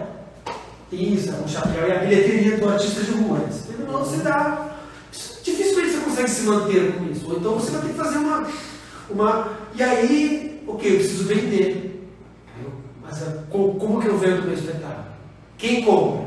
Aí você vai, poxa, tem o Sesc. Sesc é, o, Sesc é a fada madrinha de quem faz arte e cultura no país. É o principal, sei lá, prefeituras, centros culturais. Aí você começa a pensar, ok, mas talvez ah, eu preciso ter mais currículo para vender espetáculo. Porque se eu ofereço meu espetáculo que eu não fui para lugar nenhum e o outro já fez 10 festivais, uhum. eu tenho 10 festivais, eu tenho que começar. Aí eu tenho que fazer material bom, material de venda. A gente sabe, vocês tem que ter um material, um layout legal, um portfólio legal, uma imagem legal. Aí você tem que ter um site. E o dinheiro, aí, aí como que eu banco isso? Uhum. Aí você começa a ter que fazer tudo, né? Você faz a sua arte, faz o seu, o seu portfólio, você faz o seu site. Isso é empreender, né? É, mas é, aí você pode. Sabe, Multitarefa. Aí você começa a ver o dos outros, começa a perceber, putz, mas eu tô meio fraco aqui. É. Aí você começa, aí você, ok, escrever edital. Edital é outra porta, para quem não sabe, é apenas isso aí, outra porta de entrada. Quando a gente fala edital, a gente não está falando do Ronê, que as pessoas que daqui a pouco não têm conhecimento de cultura dizem assim, ó, vem e fala, não, editais são como editais que pode vir da prefeitura do, do estado, vezes é um valor fixo, que parece, ah, você deu 50 mil no edital, mas 50 mil não é para você. É 50 mil onde você tem uma, um projeto. Esse 50 mil vai para o cara que vai fazer a sua direção, fazer sua, seu, seu figurino, seu cenário, para a sua produção, para o seu, seu transporte, para a sua alimentação. Você, quando vê, sobra para você um cachê mínimo, porque você teve que dividir esse dinheiro bem para o seu projeto ficar bem escrito. Aí eu pensei o quê? Aí comecei a escrever, aí você começa a escrever nos edital, você vai lá e você fica lá com de 10, você fica com 6,5, 5,5, você percebe, não tá legal. Aí fui fazer um curso no Senac de produção cultural. Pra tentar entender também como que a gente chega nesses lugares. Né? E aí acaba um pouco disso. Assim, eu sempre fui. O meu, esse meu espetáculo solo eu me manquei. Eu me manquei. Eu pensei como fazer e fui. Então eu pegar o meu dinheiro. Vou, vou fazer esse, isso aqui. Preciso ter uma mesinha. Então, a primeira que eu fiz, eu fiz com o material que eu tinha em casa. Preciso me- melhorar. Já encontrei uma grana. Eu penso, pô, se eu vendo um espetáculo a 1.500, não tem porque eu não gastar 150 numa mesinha melhor para melhorar, porque aqui eu já apresentei já banco essa mesa. Aí às vezes, pô, tá apertado, não preciso mudar isso aqui não, já consigo segurar um pouco mais, mas eu vendi bem o espetáculo. Então eu vou arrumar aqui, porque arrumar aqui vai fazer com que eu venda ele melhor depois. E é isso, a gente vai nesse. É, é muito esse pensamento. Você tem que ser artista, é, é trabalhar em várias áreas. Lógico que o ideal, o sonho é que você possa, e quando você tem um projeto você consegue. É dizer, não, chamar alguém para fazer o meu design, chamar alguém para fazer o meu site, chamar alguém para fazer o meu, o meu portfólio. E ó, que legal, aqui você vai ter a oportunidade de contratar o Raí e comprar uma casa comigo. Olha, no mesmo lugar, né? cara de sorte. Na boa, Pessoal, deixa eu só fazer um. é, é, desculpa interromper, eu só vou fazer um comunicado que eu esqueci no começo da live. Pessoal que vai ficar até o, até o final aí com a gente, que está acompanhando é, os nossos stories, hoje tem sorteio. Né? Então você que está nos acompanhando agora nessa live, fica até o final, nos acompanhe, que vai ter dois livros espetaculares aí para você ler na sua casa e também buscar mais conhecimentos na área de vendas e também para quem é empreendedor. Né? Livro do Mardoni Paz, nosso amigo Laura, muito obrigado. É, eles também passaram por aqui. Se quiser ver também lá no meu podcast, tá lá o, o podcast. Pessoal, fica até o final aí, vai ter sorteio. O Max também vai falar sobre o sorteio depois. E, também tem uma camisa. Tem uma palhaço singela ainda. Depois parece que já também vai participar de um, um formato diferente aqui. É. Mas é gostoso, tá legal essa história sua, porque é, eu acho que se cada um trazer pra. pra- eu tô- tô- você tá falando, eu tô trazendo pra minha realidade, né, como empreendedor. E é isso mesmo, é isso a gente. É, é, é um desafio por dia, né? A gente mata um leão por dia porque realmente tem, né? Os obstáculos.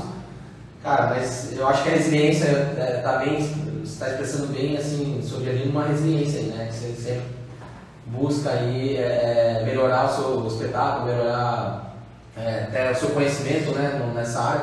Você não para de fazer curso, cara. Isso é, isso é bom pra caramba. Não, mas é ótimo, cara. É, é aquela coisa, né? Você para, senão você para no tempo. Mas Porque- é- Lembra, eu estava conversando, até antes a gente estava conversando, falando de. Você comentou, né? Falando de cinco anos atrás, como, como era, né? A Vício Palhaço, como é hoje. Cara, se a gente entrar na- hoje, pô, rede social, né? Hoje você, você consegue entrar na, na- no Instagram, no Facebook e divulgar um. Uma coisa então interessante, Walter, que a gente falou um pouquinho mais aqui, só para remontar um pouquinho assim, né? A história das artes, da cultura, como profissão mesmo. Se a gente pegar até o século XVII, você tinha aí mais ou menos no mundo pouquíssimas profissões, né? Uhum.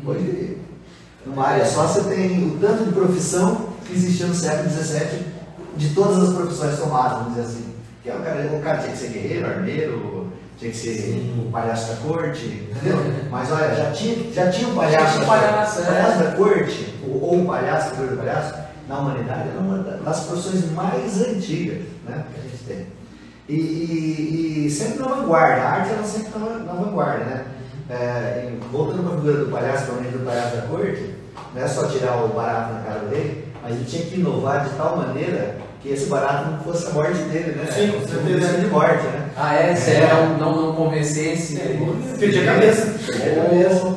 Então, essa história que eu falei da, da- da- de você começar a enxergar a arte como uma aventura e, e ele usou a palavra reinvenção, reinventar. Uhum. O cara tem que se reinventar o tempo todo. Nós conversamos um pouco antes aqui, a questão da pandemia, né? Que a gente ficou de abordar um Ah, pouquinho né? sim. Aí a questão, né? Como que foi esse reinventar, né? Acho que é legal a gente É, esse, essa parte. esse momento que você não, não, não poderia ir para carreira solo, fazer na, na rua, enfim, teatro, né?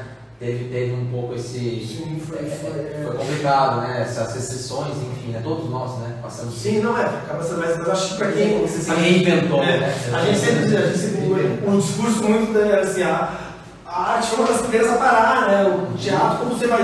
um- uma arte que é de contato, de troca, ela tem que parar, né? Foi muito, foi muito complicado, assim, eu confesso que no início, principalmente quando a gente não sabia nada, né? Não que a gente sabe muita coisa hoje, mas sabe muito mais. Lá no início, a gente estava, era aquilo, era um dia dizer que ah, não, não vai ser um mêsinho, e o outro o cara dizer que o mundo ia acabar e você ia ficar pregado pro resto tudo, tudo da vida, né? Segurança. É, e aí você pensa, pô, e aí, cara, como que a gente vai fazer? Que a gente vai viver, né?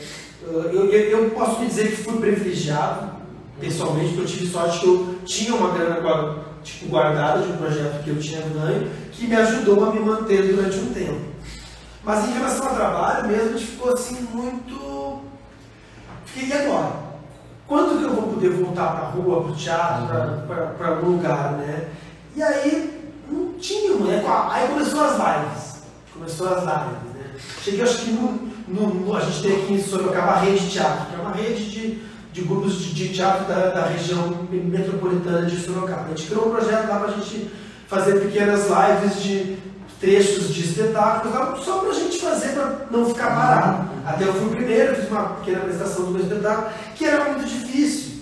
Porque se você for assistir o meu espetáculo, o solo, é muito difícil você fazer um solo assim, de rua que você não tenha contato. Então, o meu espetáculo ele é 80% interativo. Uhum. Todos os números eu trago alguém do público para jogar comigo, porque eu tenho que jogar com alguém, já que eu não tenho parceiro de cena. Sim. Como fazer isso sozinho em casa? É, ou o pessoal que está assistindo, Não né? tem, como, não vou trazer o cara fazer um número aqui, o voo voluntário, opa, não veio, tá aí de casa, não rola, né? E aí eu fiz meio como tinha que fazer, aí começou a bombar as lives, bombar live, mas aí era isso, né? Quem assistia as lives? Tinha ali poucas pessoas, não tinha mu- mu- muito alcance. Aí an- ano passado eu comecei a pro- produzir uns vídeos. Eu já trabalhei em, em TV, fui câmera de estúdio de TV, e depois trabalhei dentro de uma, numa produtora. Então eu manjava um pouco de vídeo, de, de edição, estava bem enferrujado, quem sabe que de um ano para o outro o salto disso era é tremendo, né? Tipo, e eu trabalhava com fita mini TV. né? Então, tipo, aí, aí eu comecei a brincar com isso. Fiz uns vídeos um pouco maior, ah, criei um canal no, no, no YouTube. Aí fiz aí uns, eu não, eu não cheguei a fazer muito porque tem aqueles altos e baixos de dead mesmo que bateu. assim. E aí esse ano eu digo, eu aí me- eu me rendi um pouco mais aos, aos reels, né? aos, vídeos mais rápidos, assim. Comecei a fazer, porque também eu pensei assim, até de, con- conversando, com uma minha irmã que me incentiva bastante, eu converso muito, discuto muito com ela. Ela disse, não, porque você tem que fazer vídeo com a música que tá do, do, momento. né? Eu não sei se. Porque também tem uma coisa assim, né? O que tá bombando hoje não é o que eu faço. O Uhum. que está bombando hoje é o cara limpa. Se eu vou de Samir e faço a, a piada e a coisa, eu tenho muito mais chance de viralizar, como se fala, do que de palhaço. O personagem hoje está em baixa nesse sentido disso que dá os views. TikTok é você faz um videozinho lá, tipo, você faz um videozinho falando, dublando alguém, eu posso ter É. um milhão sem ninguém me conhecer. Se eu faço os vídeos que vocês assistirem, vocês que estão vendo vão assistir quando vocês me curtirem lá, depois eu vou traduzir no Instagram. Pode ser todo produzidinho, mas não vai ter esse alcance. Então, eu pensei, talvez não seja com um alcance desse, mas seja para que, como eu não posso estar na rua, no palco, eu não seja esquecido. Sim. Eu esteja ali, as pessoas tenham o alcance, as pessoas tenham, ó, tem o Berinjela, tem o trabalho do cara, pô, eu vi o teu vídeo.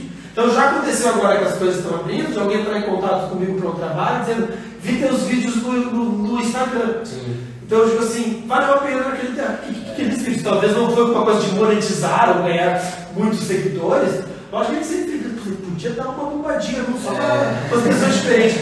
Mas ainda assim, pelo menos dentro da minha pequena bolha, eu não estou sendo esquecido. Sim. E essa pequena bolha às vezes leva para o outro, que leva para o outro, que leva para o outro.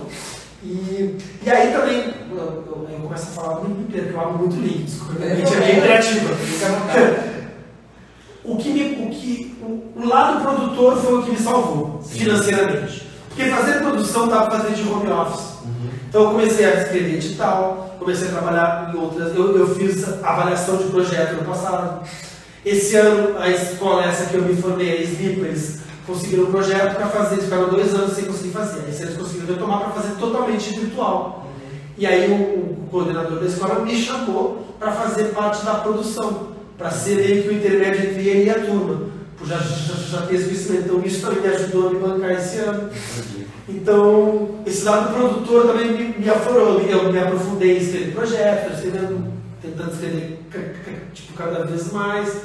Então, a, a pandemia também serviu um pouco para tentar, para dar uma, uma... Comecei realmente a fazer a faculdade, fiz fazendo uma faculdade EAD, porque também percebi ah, que isso. home também. É, fazendo é, isso, isso é. Aí percebi que. Tá também. Não, é uma coisa que, tipo, eu nunca fui o cara. Eu não sou o acadêmico, eu sou o cara da prática. Eu sou o cara da. É, dois. O meu aprendizado da prática. Tudo que eu estudei na vida, eu fiz primeiro e depois eu fui estudar. E aí, tipo, eu consegui ter um comparativo não sei se estou certo, mas é a forma como, como eu li. E agora, aí eu, eu senti assim, no, no, momento que eu vi que, que, às vezes eu dava aula num lugar, uma baita experiência, e é uma experiência grande mesmo. E sei lá, eu ganhava 17 reais a hora, e alguém que tinha uma formação ganhava 50, eu percebi que eu precisava da formação, uhum. mesmo que fosse só papel. Uhum. Sabe? E eu disse, agora eu vou fazer, preciso, já que eu tenho, estou IAD, estou em casa, tenho a condição, vou fazer porque experiência eu já tenho, então preciso pelo menos ter esse papel que ter um valor. E depois até aí eu posso me empolgar e buscar outras coisas mais em nível de pesquisa mesmo na área, mas falta essa primeira formação que vai abrir a porta para isso. assim. E só, só para concluir, que é que volta lá atrás um pouco naquela coisa de entender o, o, o, meu fazer, eu acho isso importante dizer essa questão cultural. Isso é meio controverso no meio artístico, porque a gente que é artista, a gente é muito sonhador e muito utópico. É, a, gente quer, a gente quer fazer arte, a gente quer criar, a gente quer fazer. Só que entre fazer isso, que eu acho muito importante, eu acho que a gente não pode perder, eu, eu, eu não vou me vender porque já está se vendendo, não. Mas a gente não pode esquecer que, entre aspas, isso que eu vou dizer, mas é o nosso trabalho é um produto. Se eu tenho um espetáculo do, do ele é um produto, eu preciso que ele seja vendável. E eu, eu, eu preciso achar um meio termo enquanto artista. Eu não vou fazer um espetáculo tipo quadradinho, redondinho, só porque eu vou, eu, eu vou falar de coisas que eu não quero falar para vender. Ok, aí eu estou me, me subvertendo. Agora, se eu pensar que eu vou fazer um espetáculo do jeito que eu gosto, mas pensando que ele precisa ter um público, pensando qual é o público dele, e pensando que sim, ele é um produto, eu tenho que pensar ele como produto, eu tenho que ter uma área de divulgação, eu tenho que pensar, criar uma imagem para ele, eu tenho que ver que é isso o meu trabalho. A minha, a, minha, a minha música é um produto, o meu teatro é um produto. E, infelizmente, a gente vive no capitalismo. E vive nele, tipo, de uma forma a gente não. Tipo, é, a, gente, a gente pode querer lutar contra, mas também se, se eu não tiver o que comer, não vou ter nem força para lutar. Então eu tenho que entender que como eu consigo equilibrar o fazer artístico sem deturpar o fazer artístico mas entendendo que esse fazer artístico também pode ser vendável, também pode me ajudar a render, a me manter e até a poder fazer com que esse fazer tenha o alcance que eu quero. Porque se nesse fazer eu estou falando coisas que eu quero levar para as pessoas, eu quero que elas entendam, eu tenho uma mensagem a passar, Sim. eu preciso que chegue nelas. É uma essência, né? E, e você é um prestador de serviço, né? Também, né? É um produto. Uma prestação de serviço, você vai lá, você está expondo seu tempo. Eu fiquei curioso com um negócio aqui. Só, assim, só licença, só o, o, o artista, né? você, você é o Samir, e aí tem o berinjela. O berinjela é um produto, você enxerga como um produto ou como um segundo sujeito mesmo? Então o que é isso como empreendedor assim, de, de, de arte e de ganhar o pão? Ah, eu acho, eu acho que tem duas respostas. É. Eu acho que se, você, se eu for te responder como você falou, enquanto empreendedor, se for dizer, enquanto empreendedor ele é um produto. É um produto. Enquanto artista ele é um novo sujeito. É outro sujeito. É, ou seja, acho que, que, é, questão porque. É, Quer dizer, a resposta tem tá, uma diferença. Tem um paradoxo na pergunta. Ele depende, é, ele depende de onde você vê o que é isso. É, quando eu monto o meu espetáculo, eu não posso ver ele só como, como empreendedor, eu tenho que ver ele como artista, porque eu vou estar me subvertendo, eu tenho que ver ele como eu tenho que ver ele com, com dois olhos. Para poder ter esse equilíbrio. Porque se eu vejo só com um, ele vai virar só uma coisa, se eu vejo só com outro, porque os dois. Infelizmente é isso, o empreendedor e o artista estão anos dos afastados. Uhum. Isso quando eu fiz o curso de, de, de produtor cultural, eu percebi, porque a minha turma era só artista. E era uma das coisas que o, meu, que o professor falava, que é um cara que eu, muito, muito inteligente, ele tinha essa dificuldade de trazer aqueles artistas para o chão e dizer, gente, vocês precisam pegar e entender que vocês até hoje viram daqui, agora vocês precisam ver daqui, para poder ser Sabe? Precisa ser, se desvincular um pouquinho do artista para poder ser o produtor cultural. E a gente, quando artista, tem medo de se vender, de se subverter. Sim. Né? E, e que ok, que é um medo válido. Obrigado. É uma linha. Pode começar. E, e, que é um medo válido. É um medo que isso aí, a gente também. Eu, é, eu não quero, eu não quero fazer arte como produtor, eu não quero ser tipo. Uh, não vou ser citar nomes, eu não quero ser tipo alguém que faz uma obra que só replica um, um, tipo de obra colorida que é igual já faz isso como empresa, sabe? Eu não quero. Mas eu que gostaria de vender tanto quanto essa mesma pessoa. Tá. Não, pode. Mas você estava falando de público, sabe uma coisa que, é, que, é, que eu acho assim, eu, que eu analiso? Que a gente busca, busca sempre essa quantidade, né? Mas às vezes a qualidade do seu público, né, que te acompanha, é melhor do que você ter, tipo, é, é, é, é lógico, chega a ter, sei lá, você estava falando de seguidores, né? Você tem 30 milhões de seguidores, tem muitos no mundo aí da vida, não dá nem para comprar assim, 60, mil, 60 milhões de seguidores. Pô, cara, aquele falar ali, cara, é dinheiro, né? Está capitalizando, né? Entrando no lado monetário. Mas eu, eu, eu, digo assim, na parte mais aqui, né? Trazendo para o mais. É, é nosso, uma professora cabregiana, fazer mais pro, ou mesmo você indo para fora, mas no sentido assim de quem acompanha você é porque gosta do seu trabalho, né? E tem a troca ali também, você faz, né? É, é, a pessoa, putz, deve ser muito legal, você fez um vídeo, é, alguém te elogia, te dá uma motivação, né? Pô, legal, é que eu vejo seus vídeos lá, eu vi alguns vídeos dele e falou, pô, isso aí é o que, às vezes eu passo no dia a dia, né? E às vezes se identifica, né? E coisa que você às vezes não vê em outro artista, né? E acho que esse público, se você cativar, né? É, mas é, é, é, a sua bolha, né? Mas você tem que, tipo, se você tem só a sua bolha, você tem que, que, que, que cativar e cultivar a sua bolha. Porque, tipo, é ela que talvez vai te levar para outro lugar, porque é ela que vai te dizer, que vai te indicar, que vai compartilhar o teu vídeo. E até se você pegar quem hoje está, é, é, digamos assim, não sei se a palavra sucesso seria mais adequada, mas quem está sendo, tem mais visibilidade hoje no, no qualquer em qualquer, em qualquer não só como no lado cultural, mas como empreendedor, enfim. É, um dia ele começou, né? Não foi do nada, nada, né? Você começa, pô, né? Então, assim, é, tem que plantar, né? Se você plantar, uma hora você vai colher. Você falou, comecei a fazer os vídeos, pô, surgiu um, um contato aqui. Então isso é legal, às vezes as pessoas é, falam, ah, não vou fazer porque não vai dar resultado. Pô, isso, cara, não é isso. Então, mas é esse primeiro vídeo que você começa, né? O primeiro vídeo que eu fiz ano passado, minto, o segundo. O primeiro vídeo era mais. O segundo vídeo que eu fiz ano passado pro YouTube foi um vídeo que deve ter o quê? 400 e poucas visualizações. É nada isso se a gente for ver em termos de YouTube. Se a gente for ver em termos de pessoas que eu divulguei só nas minhas redes, é bastante. Uhum. Mas esse vídeo eu fiz ele sem mentira nenhuma, totalmente porque eu estava entediado e queria fazer, queria brincar com o palhaço. Queria brincar com o palhaço, fiz bem uma ideia, vou fazer. Fiz o vídeo, adorei, amei o vídeo, consegui brincar com esse vídeo já me rendeu grana em dois festivais, porque começou a surgir festivais de vídeos curtos, já me rendeu grana em dois festivais. Ele já me, ele me rendeu, ele vai me render o meu próximo espetáculo, porque a partir dele, ele, eu gostei tanto dele que surgiu como ideia de ser o meu próximo espetáculo, então eu vou, ele, ele foi um mote de, do próximo que eu já estou ensaiando, já estou, já escrevi, já escrevi projeto com ele. Então, uh, o fato de eu ter entrado em alguns grupos para discutir coisas ano passado, porque eu estava nessa coisa mais de, de, de, de, produtor, de, enquanto trabalho também de ativista cultural, fez com que eu fosse indicado para selecionar projetos. Uhum. Então, tipo, é isso, tem coisas que você faz, ah, você às vezes não está ganhando nada. Você está plantando. eu estou plantando, sabe? Eu estou plantando. Não é que eu não estou ganhando nada. Eu tô... e, e quando, lógico que é foda quando você trabalha de graça para outras pessoas, mas quando você não está fazendo tudo por você mesmo, nunca é de graça. É um crescimento pessoal. As portas não abrem se você não mexer na maçaneta. O mundo das artes, o, o legal dele, assim, que eu vejo, é que você faz o seu produto, mas daqui a pouco você perde sobre ele o domínio. Vamos supor, eu peguei o seu produto e já fiz alguma coisa dentro da Coedu. Pedi permissão para você, claro. Eu tenho esse hábito de pedir permissão para as pessoas do Instagram. Posso compartilhar? Sim, sim. Posso, posso divulgar? Porque para a pessoa não ser pega de surpresa, de repente que eu trabalho, né? E você citou Nativos Terra Rasgada. Nativos Terra Rasgada, por exemplo, eu fiz uma história infantil, escrevi Monstro e Monstrinho.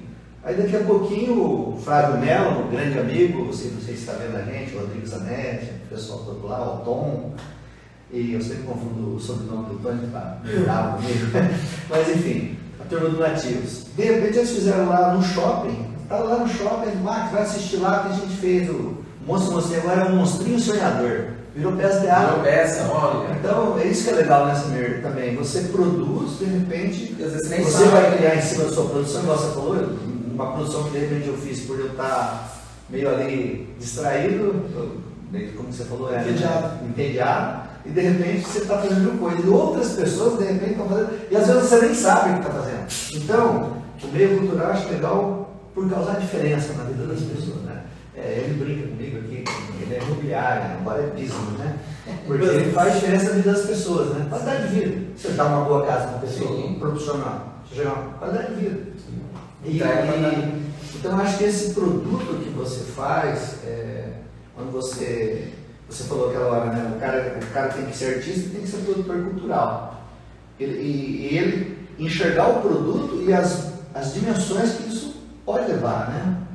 Qual, qual é a. Eu achei bacana isso aí. Porque... E o foco, né? Porque, porque como ele falou, é, você, você, quando a gente quer abranger todo mundo, é tipo aquela coisa quando todo mundo quer fazer uma coisa e ninguém faz. É quase isso. Quando eu quero abranger todo mundo, às vezes não consigo abranger quase ninguém. Uhum. Tem que entender também para quem, pra quem que eu estou fazendo. Para onde vai. Qual é o meu foco? É o público-alvo, né?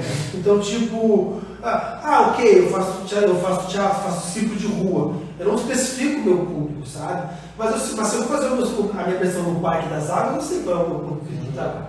Ah, eu não vou esperar que alguém vai, vai pegar o ônibus do Vitória Regia e vai até o parque só para me assistir. Não vou. Uhum. Eu estou sabendo que eu estou indo lá para quem já está lá e talvez um amigo ou outro que viu no Facebook vai lá me ver. Uhum. Dificilmente, até por aquela, aquela coisa de cultura de teatro, dificilmente alguém vai ver a divulgação. Olha, tem uma peça no Parque das Águas, vou lá hoje.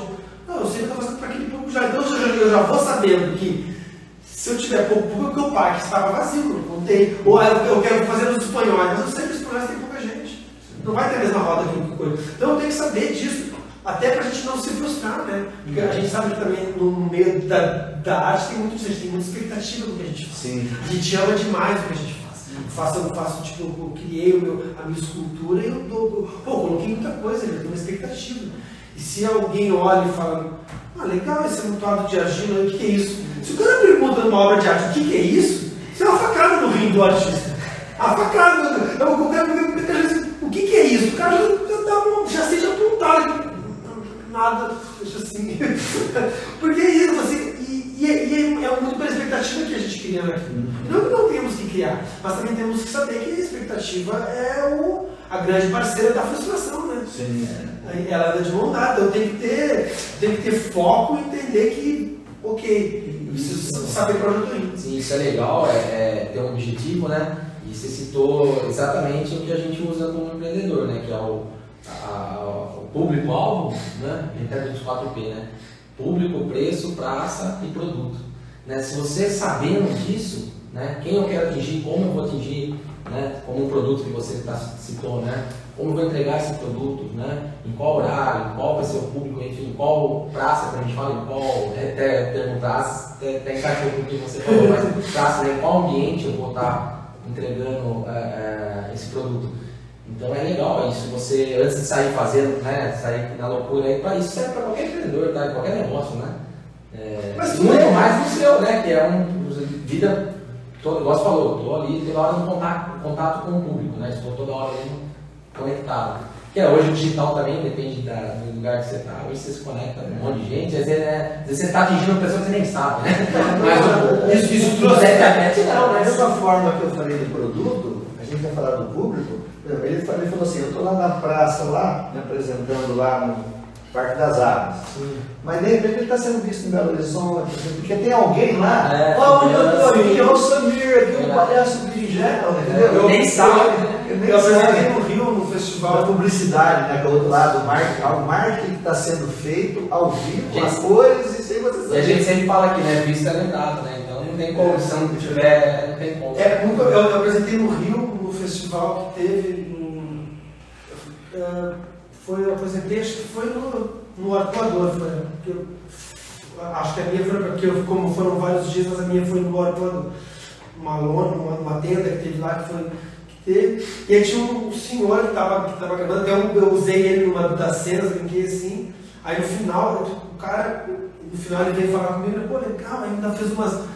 Falou uma coisa muito legal, disse, pô, gostei de tal, disso, disso, disso que você fez no espetáculo. Isso aqui o carequinha fazia na década de não sei o que, isso aqui o palhaço tal fazia. Sabe, foi essas coisinhas Você assim. O cara, não, tu vê que o cara tem esse conhecimento. aquilo que eu falei pra você, trouxe lembrança, né? E, e aí ele falou assim, ó, e eu filmei grande parte desse teu, teu vídeo aqui, vai pra não sei onde, que eu vou lá na, num negócio na América Latina, que eu vou levar pra lá para as pessoas verem isso aí. Aí você fica, é isso aí, sabe? Eu tava no Rio no festival, num dia que choveu pra caramba, e a minha roda não devia ter mais de, de 15, 20 pessoas, sendo que dessas muitas eram do, do festival. O público mesmo devia ter umas 7 ou 8, porque choveu pra caramba. Peguei o, o pior dia, mas eu fiz, fizemos ali.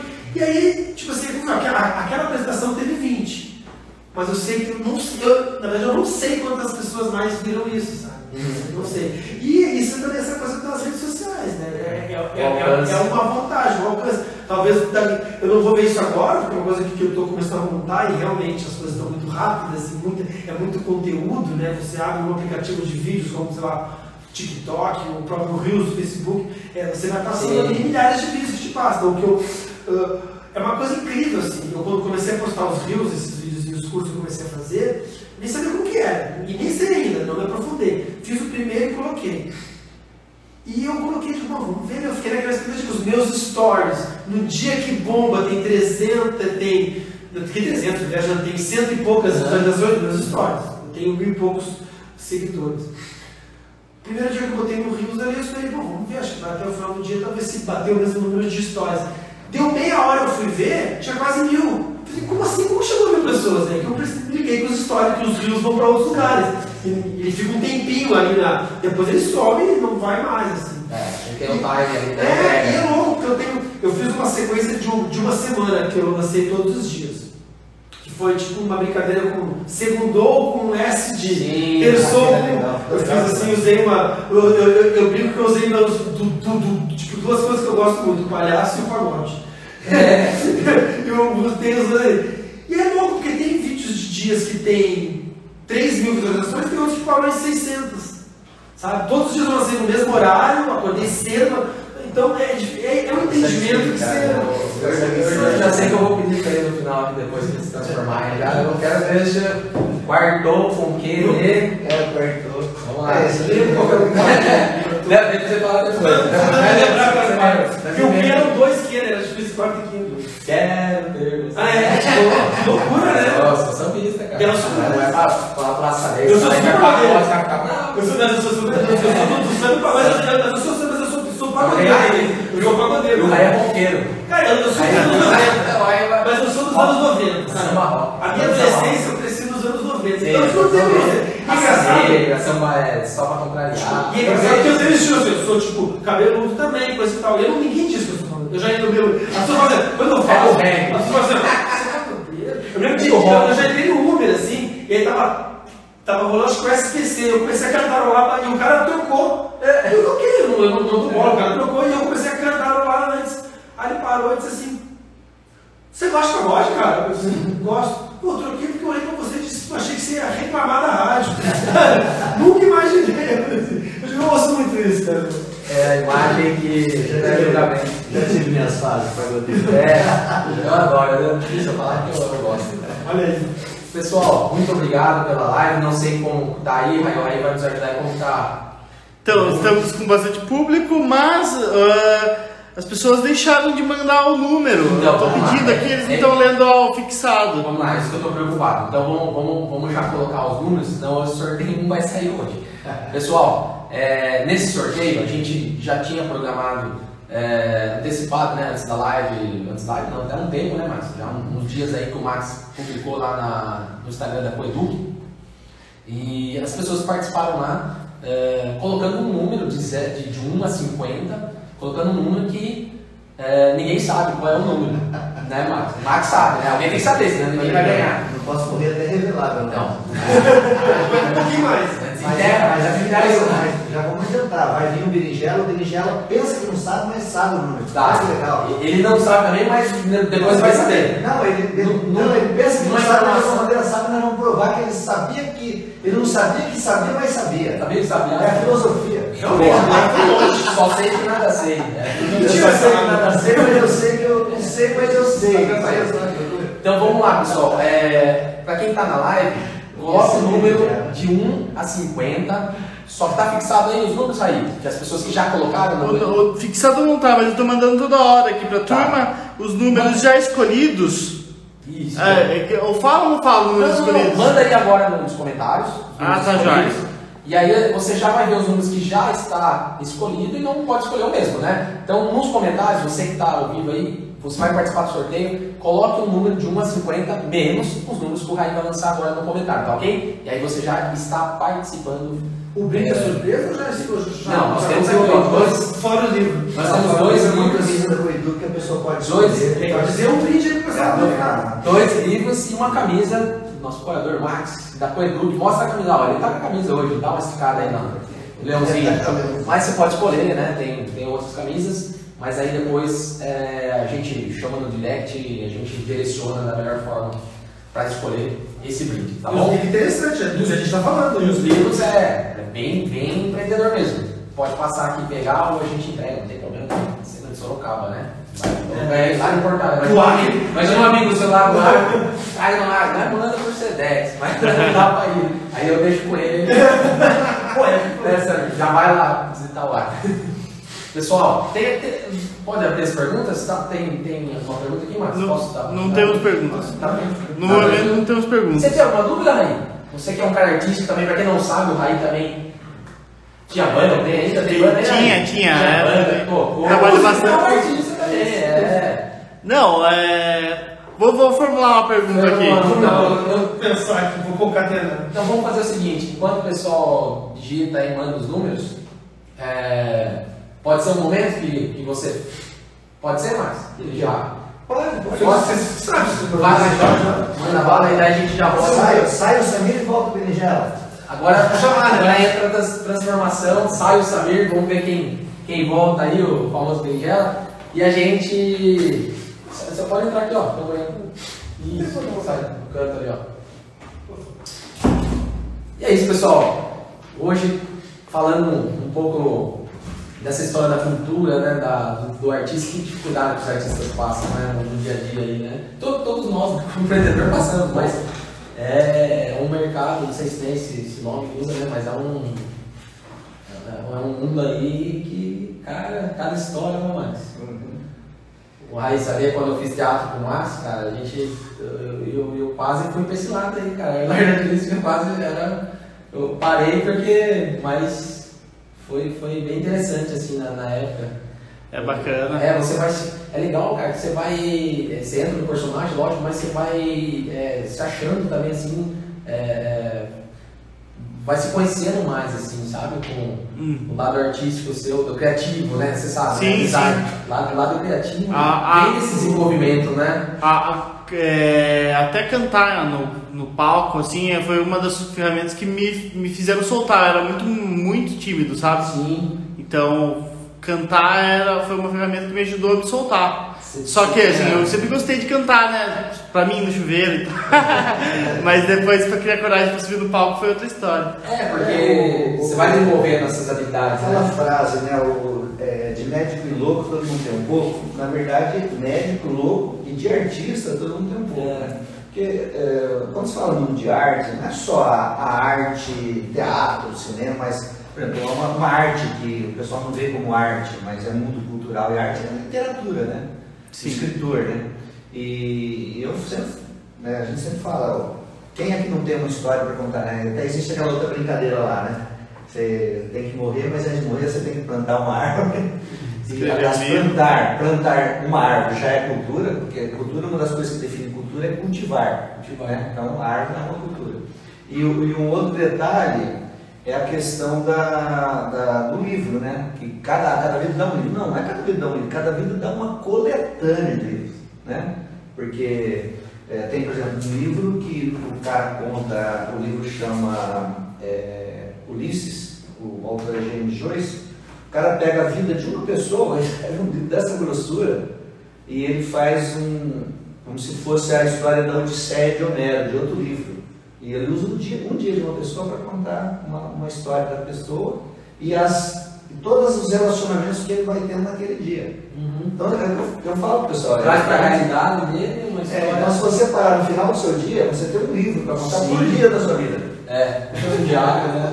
Por dia da sua vida, se você for contar os, você, o relacionamento que você teve, os pensamentos que você teve, Uhum. as pessoas que você encontrou, o que, que elas te contaram, Sim. deu o livro. É entendeu? verdade.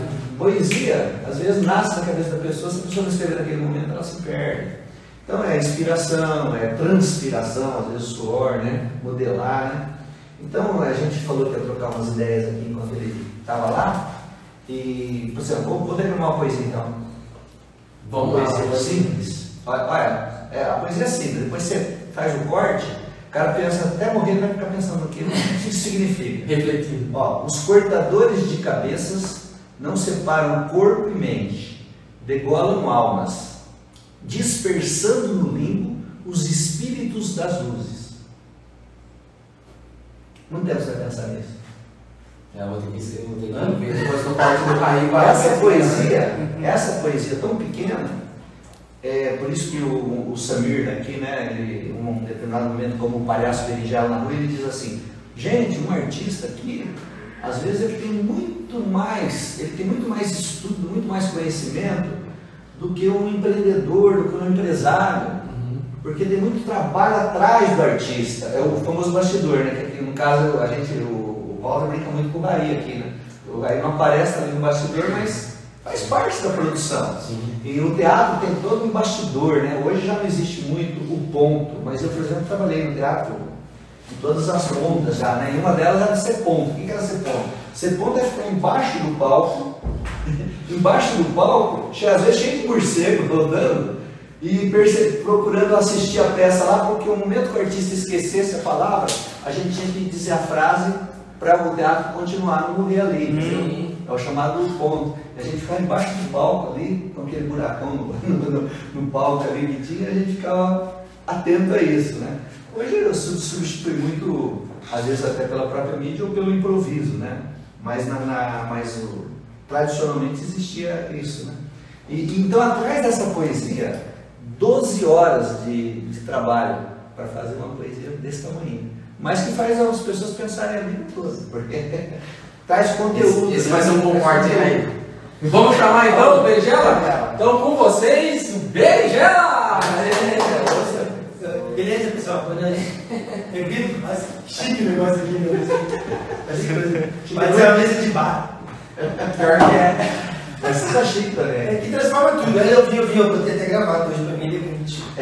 Tinha que ser ele ali pra você. Falando dos podcasts, né? Opa, Quando tá comigo como empreendedor, eu deixei ele uma não tinha espelho ali, você já tá acostumado, né? Não, tinha, eu trouxe, eu sou, eu sou, Ah, bem-vindos. Cara preparado. Bem-vindos, espelho, camisinha, não, só de Só de Trazer sempre, né? Tem que fazer pra fazer com as coisas. Tem a identidade também.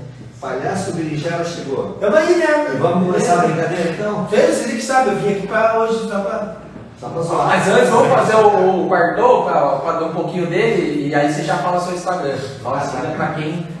Mas ele tem essa. essa não sei, não tinha que ser uma paródia, não, né? Não, porque eu não cantei, né? Eu só, É. eu só dublei, assim. Ah, é verdade, Eu só eu, só, eu só fiz uma. Eu só quis trazer uma música pra incentivar o pessoal. assim. Boa. Então, se você, você que tá em casa aí que quiser, tipo, começar a sua semana, segunda, terça, quarta, quinta, sexta, ou domingo, precisa de uma coisa para incentivar, fala no meu Instagram, Berinjela Traquinas. Berinjela arroba Traquinas. Sabe? Tipo assim, berinjela é tipo um legume, traquinas é tipo a bolacha, mas também não é. É só é o nome e sobrenome que eu tenho da minha mãe que botou. Então, você coloca lá, você vai ver lá nos, nos vídeos, lá nos rios, nos rios, né? Nos rios, não rios aquele de água, rios de, de vídeo, dois L's. É dois L's, né? não, é dois E. Isso. Entendeu? Você vai lá e ah, um incentivo pra você, uma musiquinha você começar bem o dia. De manhã você já coloca lá.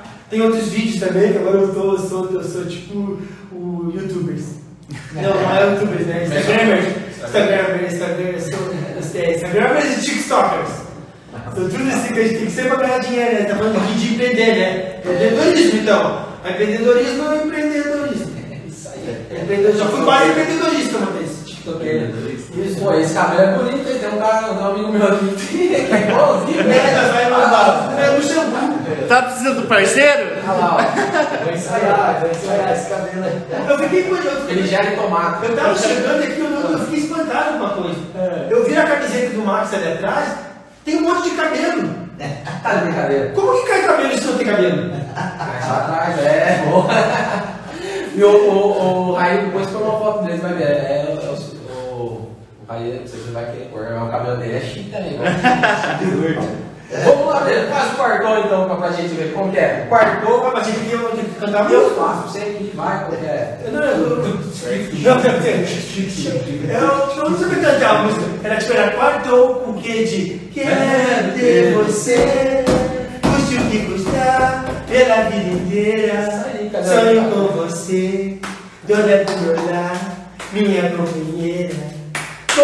Convencer, posso até jurar. É isso aí. Isso, isso, Aí tem o quintou, tem o sextou com essa aí. Aí, veja lá, veja lá a montagem do berinjela. Em breve vem a segunda temporada aí, hein? É isso aí. Então vai ter a segunda temporada de segunda a domingo, hein? Boa. Axé 90. Xé 90, tudo dos anos 90. Tá tudo. Arroba berinjela traquinas. Segue lá. Também tem nos TikToks também, que eu tô lá. Não tá fazendo muito sucesso, mas eu entrei agora, me vendi. Boa. Tá bom. Eu vi aqui, ó, vendas, eu disse, ah, vamos, vamos agora, Bora. no TikToks. Falando em vendas, vamos fazer o nosso sorteio. Max, comanda aí como que é. Vamos, O vamos. bagulho de puxadinha, né? Era de puxadinha. Mandou seu número? Alguém, manda, alguém mais mandou número? Mandou. Tá, tá Mandou? Não, ma- mas vai ser separado um do outro. Vamos, vamos começar com a camisa, né? Camisa. Camisa, Vamos vamos achar um número aqui. Ó, a brincadeira é assim, o Berinjela, Valendo, valendo uma camisa agora, hein? o nosso amigo Berinjela, ele pensa que ele não sabe o número, mas nós vamos provar para ele que ele sabia o número e que ele de repente falou, pô, vou segurar isso e vou só revelar na última hora. Quer ver como nós vamos provar Nossa, ele entrou no meu psicológico. Tem medo dele. Ele tá me hipnotizando. Vamos lá. Não. Para fazer isso eu sou quase, eu sou psicólogo, mas eu sou quase um psicopata também, tá? Psicopata do bem, diz que é psicopata do bem. Psicopata do bem, né? Eu não sei, mas, Tá. mas eu vou mais pra cá. Pode falar aí, Max. De boa, tá tranquilo aqui. É que aqui tem Psicopata mais- do quarto coisa que é melhor. É, tá ligado, ligado. Psicopata do bem. Então nós vamos começar aqui, ó, Vamos lá. com esse post aqui, Berinjela, ó. A gente vai começar com esse aqui, ó. Tá vendo? Dá pra esse ver aqui, lá? Dá pra ver? Dá pra O dar pessoal que tem o Instagram aí, ó. Tá vendo esse post aqui? Vou mostrar ele pro Berinjela ali. Ô, Berinjela, o que que você vê aqui? Nada do sossego. Né? Melhorou. Aqui. Ah, você Aqui. Quer pôr mais luz? Ah, né? a- Quer pôr mais aqui foi quando eu fui empreendedorista. ó. Eu Empreendedorista. fui, eu fui preso. Tava Eu preso. estava empreendedorado aqui. Deu pra mostrar aí? Eu tô vendo aqui que eu tô empreendedorado aqui. Não, o pessoal tá com o Instagram, é só o pessoal abrir o Instagram que tá o Berinjela lá, na- preso na cadeia aí. Sim. Eu não sei que as pessoas achar a pessoa como um, um contrabandista. Vamos lá, e aí tem os. O... Aí tem um monte de leãozinho, o que Leãozinho. que é isso? Tá vendo um Tem os leãozinhos, umas interrogação e uma exclamação. Isso. Que é pra tentar adivinhar os números pra. É tipo raspadinha, parece, né? Me lembra raspadinha. Raspadinha. Eu sou velho, eu lembro. Raspadinha legal, gostei. Você raspava e ganhava. Você ganhava. Ganhou a raspadinha. A primeira, a primeira coisa que a gente pode fazer aí é contar quantos leãozinhos tem aí, né? Então, Matemática essa hora. matemática. Não, gente, conta assim, peraí. Mas eu posso simplificar, eu posso falar o número de quantos Não, não, vamos lá, tem. vamos 1, 2, 3, 4, 5, 6, 7, 8, 9, 10, 11, 12, 13, 14, 15, 16, 17, 18, 19, 20, 21, 22, 23, 24, 25, 26, 27, 28, 29, 30, 31, 32, 33. 33. O cara tá na prisão, ainda tem 33 leão do lado dele. 33 leões. Se sair, tá, tá morto. Já era. Mais psicopata aqui, se possível. né? Ah, nossa, agora eu entendi. Isso é- isso é Esses são leões que estão fora da cadeia. Fora da cadeia. Foi você que criou Foi. Psicopata. Nossa, ele tá falando umas coisas pesadas. Não é bom nem sair prisão. cerveja pesa mal daquela, sabe? Mas- Que o, o, o amigo vai aqui, tá fermenta demais. Mas, mas a, gente, a gente é do bem, a gente é psicopata do bem. Não, claro, tudo bem. Então, a gente, deu, a gente vai dar 33 tiros e matar todos os leões, tá bom? Não, mas tá, e o Ibama? Hã? E o Ibama? É. Ah, tem, aqui não tem conversa, é um psicopata. Aí é o psicopata do bem que vai praticar um pouquinho de mal e fazer o bem. Ele está se contradizendo. Vocês estão vendo? Vocês que estão aí estão vendo que ele está se contradizendo. Primeiro ele era do bem. Agora ele quer, agora ele quer dar tiro nos leões. Não, ele, Ele foi- ele perdeu o palhaço e quer matar 33 leões. Tipo, né? Aí como que eu vou viver? Como que eu vou viver na rua sabendo que eu só fui solto porque morreram 33 vidas inocentes de leões? Vamos lá então. E qual que é a próxima Quem me conhece sabe que eu sou bipolar. Psicólogo, psicopata, psicopata, psicólogo. Tá bom, vamos matar o leão. Os dois têm psico, eu me identifiquei. Sim. Psicopata, psicólogo. Vamos lá, Mas então. Qual, qual é a outra? Nós vamos dar os tiros agora. Você vai matar aqui, ó. Você Ah, vai matar tá bem. para cada post que nós, nós vamos assim, colocar aqui, a gente foi dando um tiro nos leões. Então, você começou a matar o leão aqui, ó. Tem um, dois, três, quatro, vai, você foi matando. Quer dizer, você não, né? Alguém de fora, para te ajudar, foi lá e como psicopata do bem. Ah, que entendi. Começou a dar 33 tiros. Aí você dá 33 tiros aqui, ó, desde a primeira postagem, vai, até onde você vai chegar? Dá 1, 2, 32 tiros. 3, 4, 5, 6, 7, 8, 9, 10, assim, né? Isso. 11, 12, 13, 14. Ai, que eu caguei tudo? Bom. Onde é que pode? 15, é o 15, tá bom, vai lá. Onde que era? Onde que eu Entra, Léo. peguei? Entra, Léo. 16, 17, 18, 19, 20, 21, 22, 23, 24. Ai, Deus de novo. Não pode encostar nada. Vamos de novo. Gente, paciência, paciência. Você dá tiro? Um, Tem que dois, acertar. três, Às quatro, vezes cinco, é outro tiro, né? Normal, né? Um, Tá escapando. Um, dois, três, quatro, cinco, seis, sete, oito, nove, dez. Hum, ó. 10, 11, 12, 13, 14, 15, 16, 17, 18, 19, 20, 21, 22, 23, 24, 25, 26, 27, 28, 29, 31, 32, 33, 34, 35. Não, não, parou aí, era 33, pra dar, tava É, 33 aqui, ó, nessa aqui. Os seus 33 tiros certeiros, né? Os É. 33, só os 33 certeiros. Ah, Mas ah, ah, entendi. Onde você chegou? Homicídio, né? Prevenção ao suicídio. É isso? Você chegou nesse? É. Será que você acertou a contagem? Vamos lá. Aí. 2, 3, 4, 5, 6, 7, 8, 9, 10, 11, 12, 13, 14, 15, 16, 17, 18, 19, 20, 21, 22, 23, 24, 25, 26, 27, 28, 29, 30, 31, 32, 33. Você também errou. Errou porque não tem, errou? não tem como você chegar em 9 aqui se aqui tem um baixo sozinho, porque 3 e 3, 3 é, é número ímpar. É divisível por 3. Ah, eu sou boa da matemática. Ele chegou no 9 lá no, no, no, no ponta.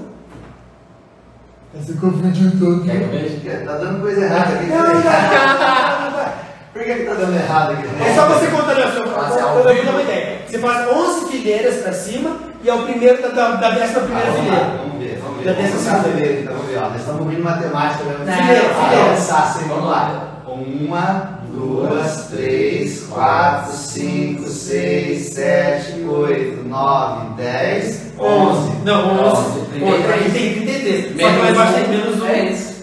É isso, eu vou aplicar. Ah, agora acertou. É, Walter. é. Aê. Depois que eu- agora sim. Eu- que chamar. Tinha que chamar. Depois de meia hora. Tá vendo? Ah, Gente, nós estamos aqui falando de empreendedorismo e não olha sabemos onde chegou. Olha onde chegou. Quanto significado tem isso daí? Olha, o Grande Hotel em Sorocaba deu um grito parado, só um grito parado no ar. Da GO, a Grande Hotel. Grande Hotel, que agora nós estamos fazendo o Fórum Velho, né? Fórum Velho. Fórum Velho. Sobre o Grito Paraná. Então, o Grito Paraná até agora aqui, além do grito do Fórum Velho, Fórum Velho, nós temos outro grito que é saber o, qual- número, o número, número. Aonde você acha que pode dar o número nessa postagem aqui? Nossa, eu já falei que eu sou cego. Agora que eu quero ver, eu quero ver. Eu sou muito cego, vou ter que botar meus óculos. Achou, ele achou, achou, ó, seu 33 tiros, achou. Achou que o grande Parece um hotel- jogo O de. grande hotel De foi- RPG? O grande hotel foi um grande palhaço, não foi, já? Busca o tesouro. Sim, sim. Busca o Foi um palhaço também. Quem, que- muita gente não conhece o grande hotel. Mas o Grande Otelo, ele trabalhou com Oscarico e fez muitos filmes no Brasil. E ele era, era uma dupla, tipo, sabe, o Gordo e Magro, que o pessoal fala muito. Eu acho que eu Tipo os Três. Patetas. E aqui era o nosso Brasil, né? O, o Oscarito e o Grande Otelo. Então, aqui em Sorocaba, surgiu aqui uma das coisas que aconteceu no Fórum Velho foi a oficina Grande Hotel. Não, aqui nós estamos fazendo uma homenagem aqui a muita coisa, né? Sim. Nós estamos fazendo uma homenagem aqui a Sorocaba, ao Fórum ao Eu acho que Velho. o número é o número que está na fachada em número romano, só que eu não consigo chegar. Ah, esse é o Billy Gel. Não, não que eu cheguei, mas eu sei que tem na fachada em número romano. Olha só, Tá, como ele matou? Mas, mas qual que é o número que Qual é o número que está na fachada? Um, dois, três, quatro. Quatro Quatro colunas. romanos. Boa. Quatro colunas. Não é aquele número romano. É. né? Ah, é isso, é foi isso que eu falei mesmo, eu falei. São quatro colunas romanas. Quatro, Quatro colunas romanas. Você quer ver como o Berinjela sabia e não sabia que ele sabia? Quando você chega lá naquele que o Berinjela está preso, olha o que, que você vê aí, Berinjela. O que, que você está segurando na mão? Quatro colunas. Ah, Berinjela é bom, Isso é demais, pelo amor de Deus. Cara, em tudo. Você viu? Número 4. Número Não, 4. não temos número 4. Ah, não acredito. Ninguém acertou o número 4. Ninguém colocou 4? Ô, Berinjela, E só agora? você. Então agora eu, vou- eu posso dar um número aleatório? Não, vamos pelo Eu não- não fiz, eu posso dizer um número qualquer, tipo Não. 50? Po- Posso? Não, pode ser. Vai. Não, vai, eu digo. Não, manda, Não, não, vai. Não, tá bom. Vou dar três chances para você. Falar para ver se alguém leva lá. Vai lá, três chances. Depois a gente, se não der, se não acertar, se ninguém falou os números que você falar, aí a gente vai para outra solução. Tá, então vai. Vai, vai, vai devagar. Aqui é o lance da criatividade. Número 13, que é cabalístico. 13. Temos 13. Tem? Olha, Nossa. 13 sempre tem Zagalo, né? É, Juliana Prestes. Ao vivo? Nossa, é, nossa vida de Não, esse é do-. Tá, tá. Opa, Legal. Teatral, é. Juliana. Grande aluna. Prestes. Parabéns. Acabou de ganhar uma camisa da olha aí, aí. Aí Juliana Bessa, Parabéns, você é Juliana. apresentadora da Júlia. Depois você escolhe a camisa lá, se a gente não tiver pronta a entrega, a gente providencia. Vamos fazer o seguinte, Dependendo cara. do número aí, dependendo do, do que for aí, do que você escolher, uma, de repente uma estampa, não sei o que você vai escolher, mas a gente vai estar junto aí. Grande amiga, um abraço pra A você. gente te chama lá em direct e aí você entra em contato. Gostaram da brincadeira? Lógico. Foi um jogo de daqueles RPG, né? De 20, você vá pra página 328. Ai, o dragão chegou, o que você faz? Se você faz isso, vai pra página 2. Se você faz isso, nossa, eu adorava. Então, pessoal, Tem o nome disso, você sabe o nome disso? Tem cara que sabe. É. Jogo de RPG Não, mesmo. tem um- esse livro é específico. É. Eu não sei qual é que é, porque eu também não. Vamos lá, para o pessoal que, tá, é, que mandou aí também, vamos sortear dois livros, até para, eu acho que é interessante ter oportunidade de mais pessoas ganhar, vamos sortear um, um de cada vez, daí mais, mais chance de ganhar, vai. Esse aqui, do nosso amigo Lauro Medeiros, esse livro, O Líder Positivo, quem vai ganhar é o número... Achar O líder positivo, manual do líder. É. Você quer, sabe, se você quer ser um bom líder, você quer ser um líder que ajuda as pessoas, que pô, ó, líder positivo. Número, o número que homenagem hoje. Hoje é 11, 11 programa, o número 11. 11, legal. Número 11? Tá. Não temos número 11. Não tem online também, mas tem? Ninguém? Então, Ninguém? o sequência, fixo. 22. Oi? Ah, vamos ver aqui no. Fixo, é, veja no fixo, senão a gente vai deixar alguém 11 ou 20. 22. Calma aí. 11 temos sim no. no, Tem no, no- pai. Sabia? Você. É, mas. Mauro Coelho. Mauro Coelho. Coelho. Parabéns, Mauro. Mauro, você ganhou um livro. É, a gente depois se identifica aí pra gente mandar o livro pra você ou passa de tomar um café na MV8 que a gente entrega. Tá aqui já, é do Mauro, já deixou. Mas é pra ler, tá, Mauro? Não é pra ficar deixando nas gente pegando copo. Eu sei que tem gente que faz isso. É pra ler, é pra ser líder bom. É, e, Não. lê- e depois que ele lê, a gente traz ele É, aqui então, fazer o vai podcast pra ver se leu vai mesmo. ter que fazer resenha, fazer ficha de leitura. Vai entregar pra nós, senão vai ter que pagar o livro. Fazer um podcast, você, você apresentou o livro. Vamos lá.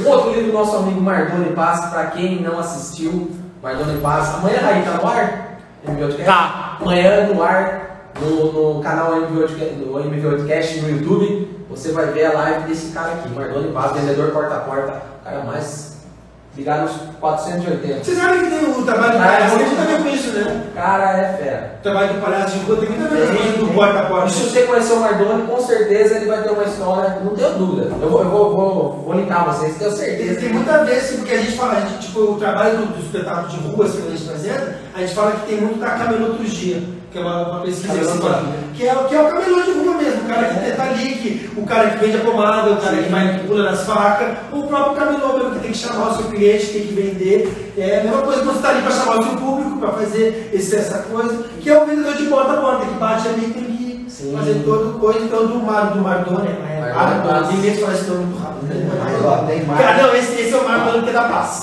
Começa com Mas- mar. mas não, é mar, mar é coisa boa. Meu nome é Marcinetes. Então, Mar- quando começou com mar, nome é mar, Marcinetes? Levou susto agora, hein?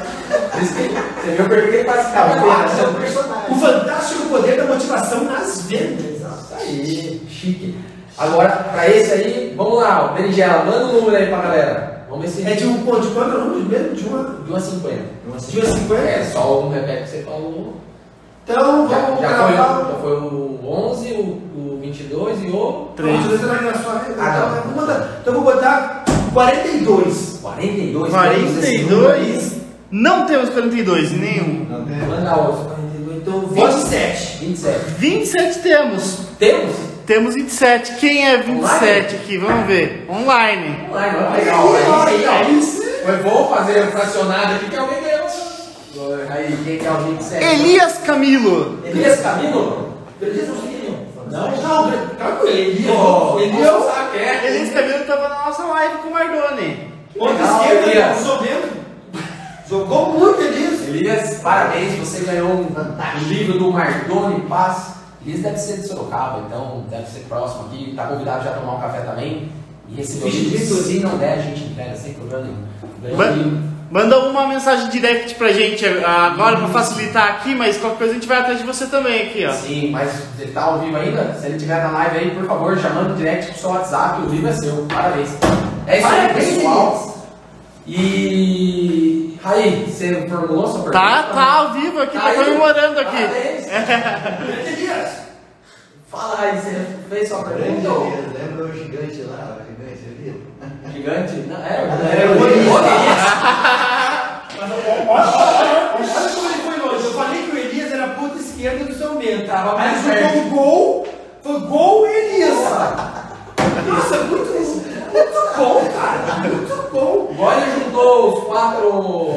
Ele prendeu 100. Sim, os leão pra quatro barras, daí foi buscar um, né, uma foto. Depois não soube contar. É, aí tudo. É, também foi Mas ele é psicólogo, ele é Ele ficou, matemático. ele ficou estudando tanto isso aqui que imagina, queimou a cabeça Esse cara é. Vamos lá. É, Raí, manda sua pergunta aí. No- na verdade, tem uma pergunta aqui do, do, do Vitor Marcondes. Ô, Vitinho, Vitor é. Grande Vitinho. Ele tá perguntando aqui se sou eu vestido de palhaço. Porque mais não tem cabelo. Então parece Raí, ele tá, ele tá defendendo a Raí. como que Parece Raí. Ô, Abraço, Vitor.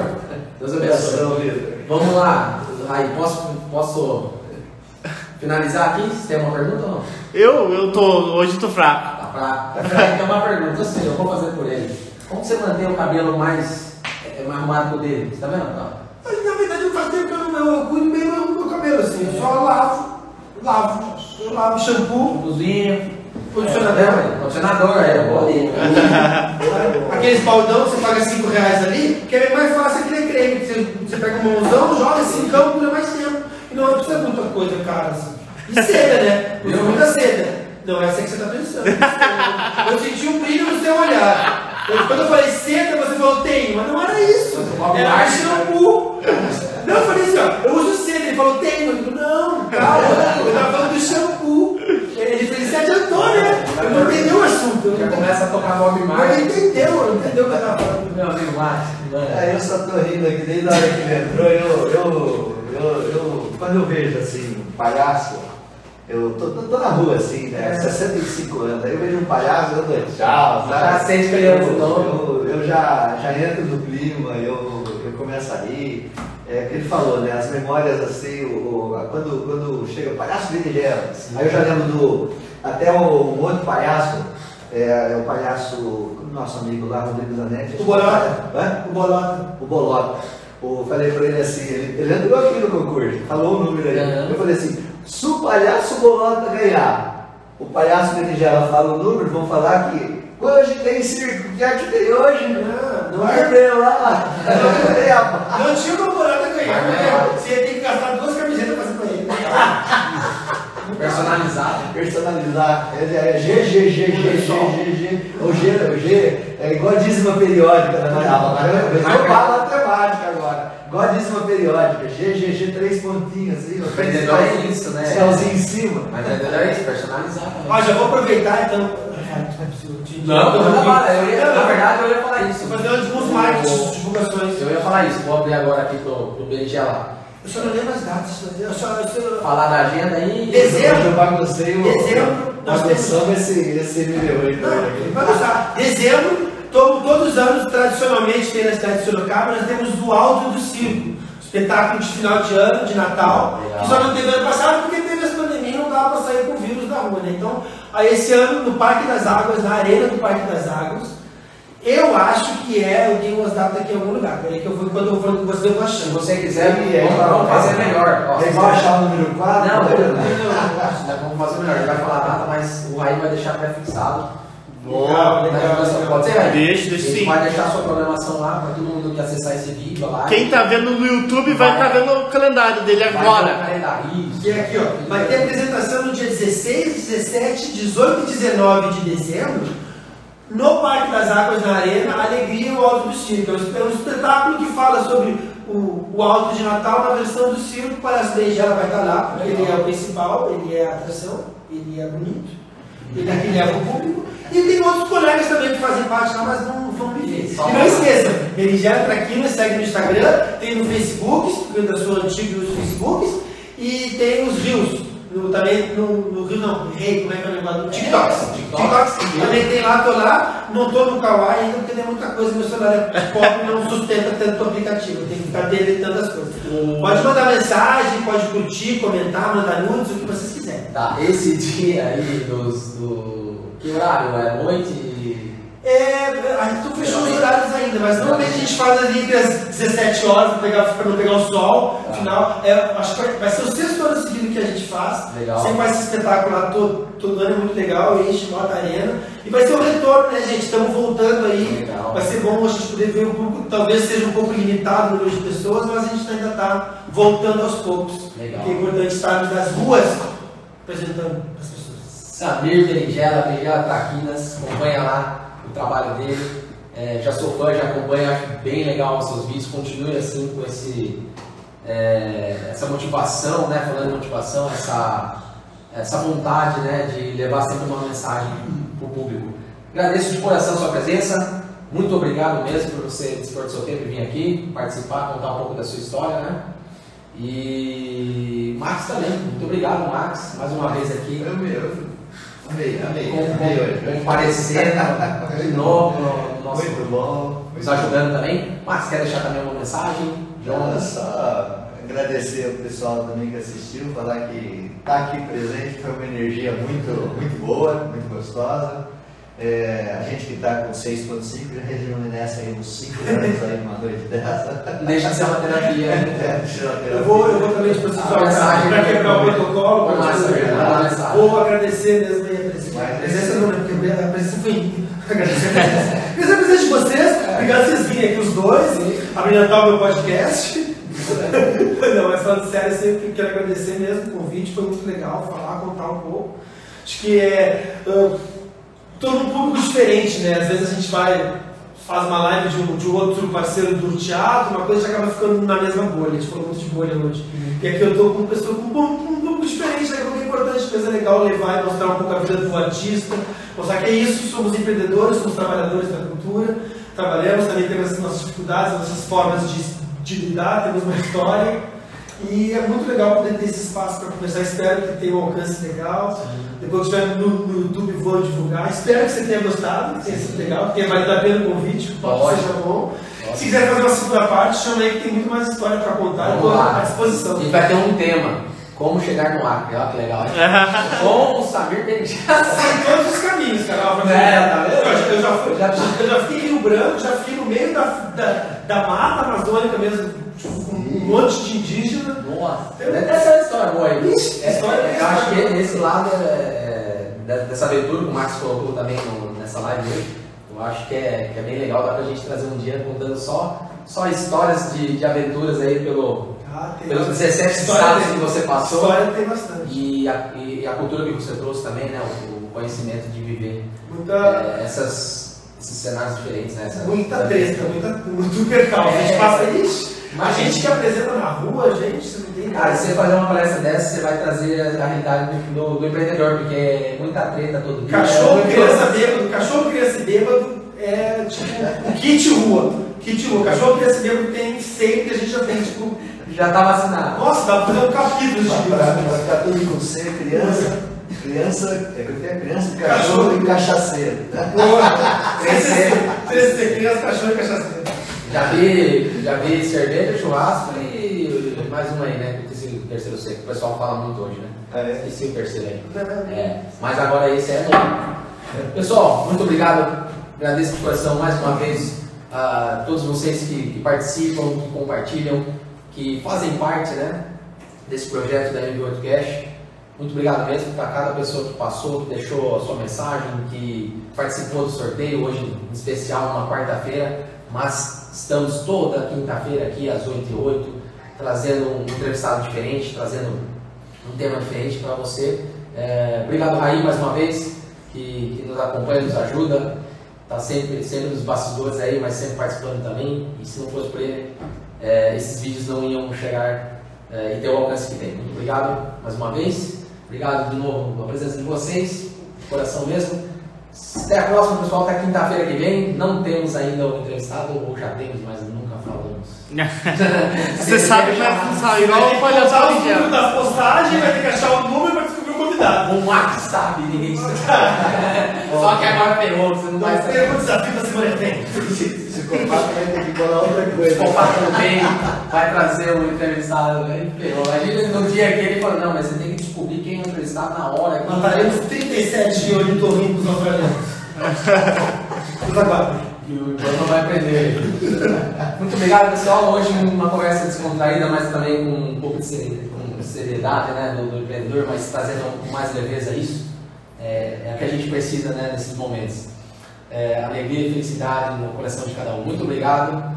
Até a próxima. Que Deus abençoe sua vida. Uma boa noite. E patrocinadores e apoiadores de novo, só para concluir aqui, né? Coeduc, Dinamo Design BR, acompanha lá no Instagram, Doutora Mônica Romano, MV8 Business, também segue a gente lá, a gente tem um projeto bem legal aqui no Sorocaba. E não esqueça de seguir nosso amigo Berinjela, arroba Berinjela Traquinas. Berinjela Traquinas. É isso aí, pessoal. Acompanha lá o trabalho dele, que vocês vão gostar muito. Obrigado, ficam com Deus, até a próxima. Dá um show aí, Berinjela. Valeu! É isso aí.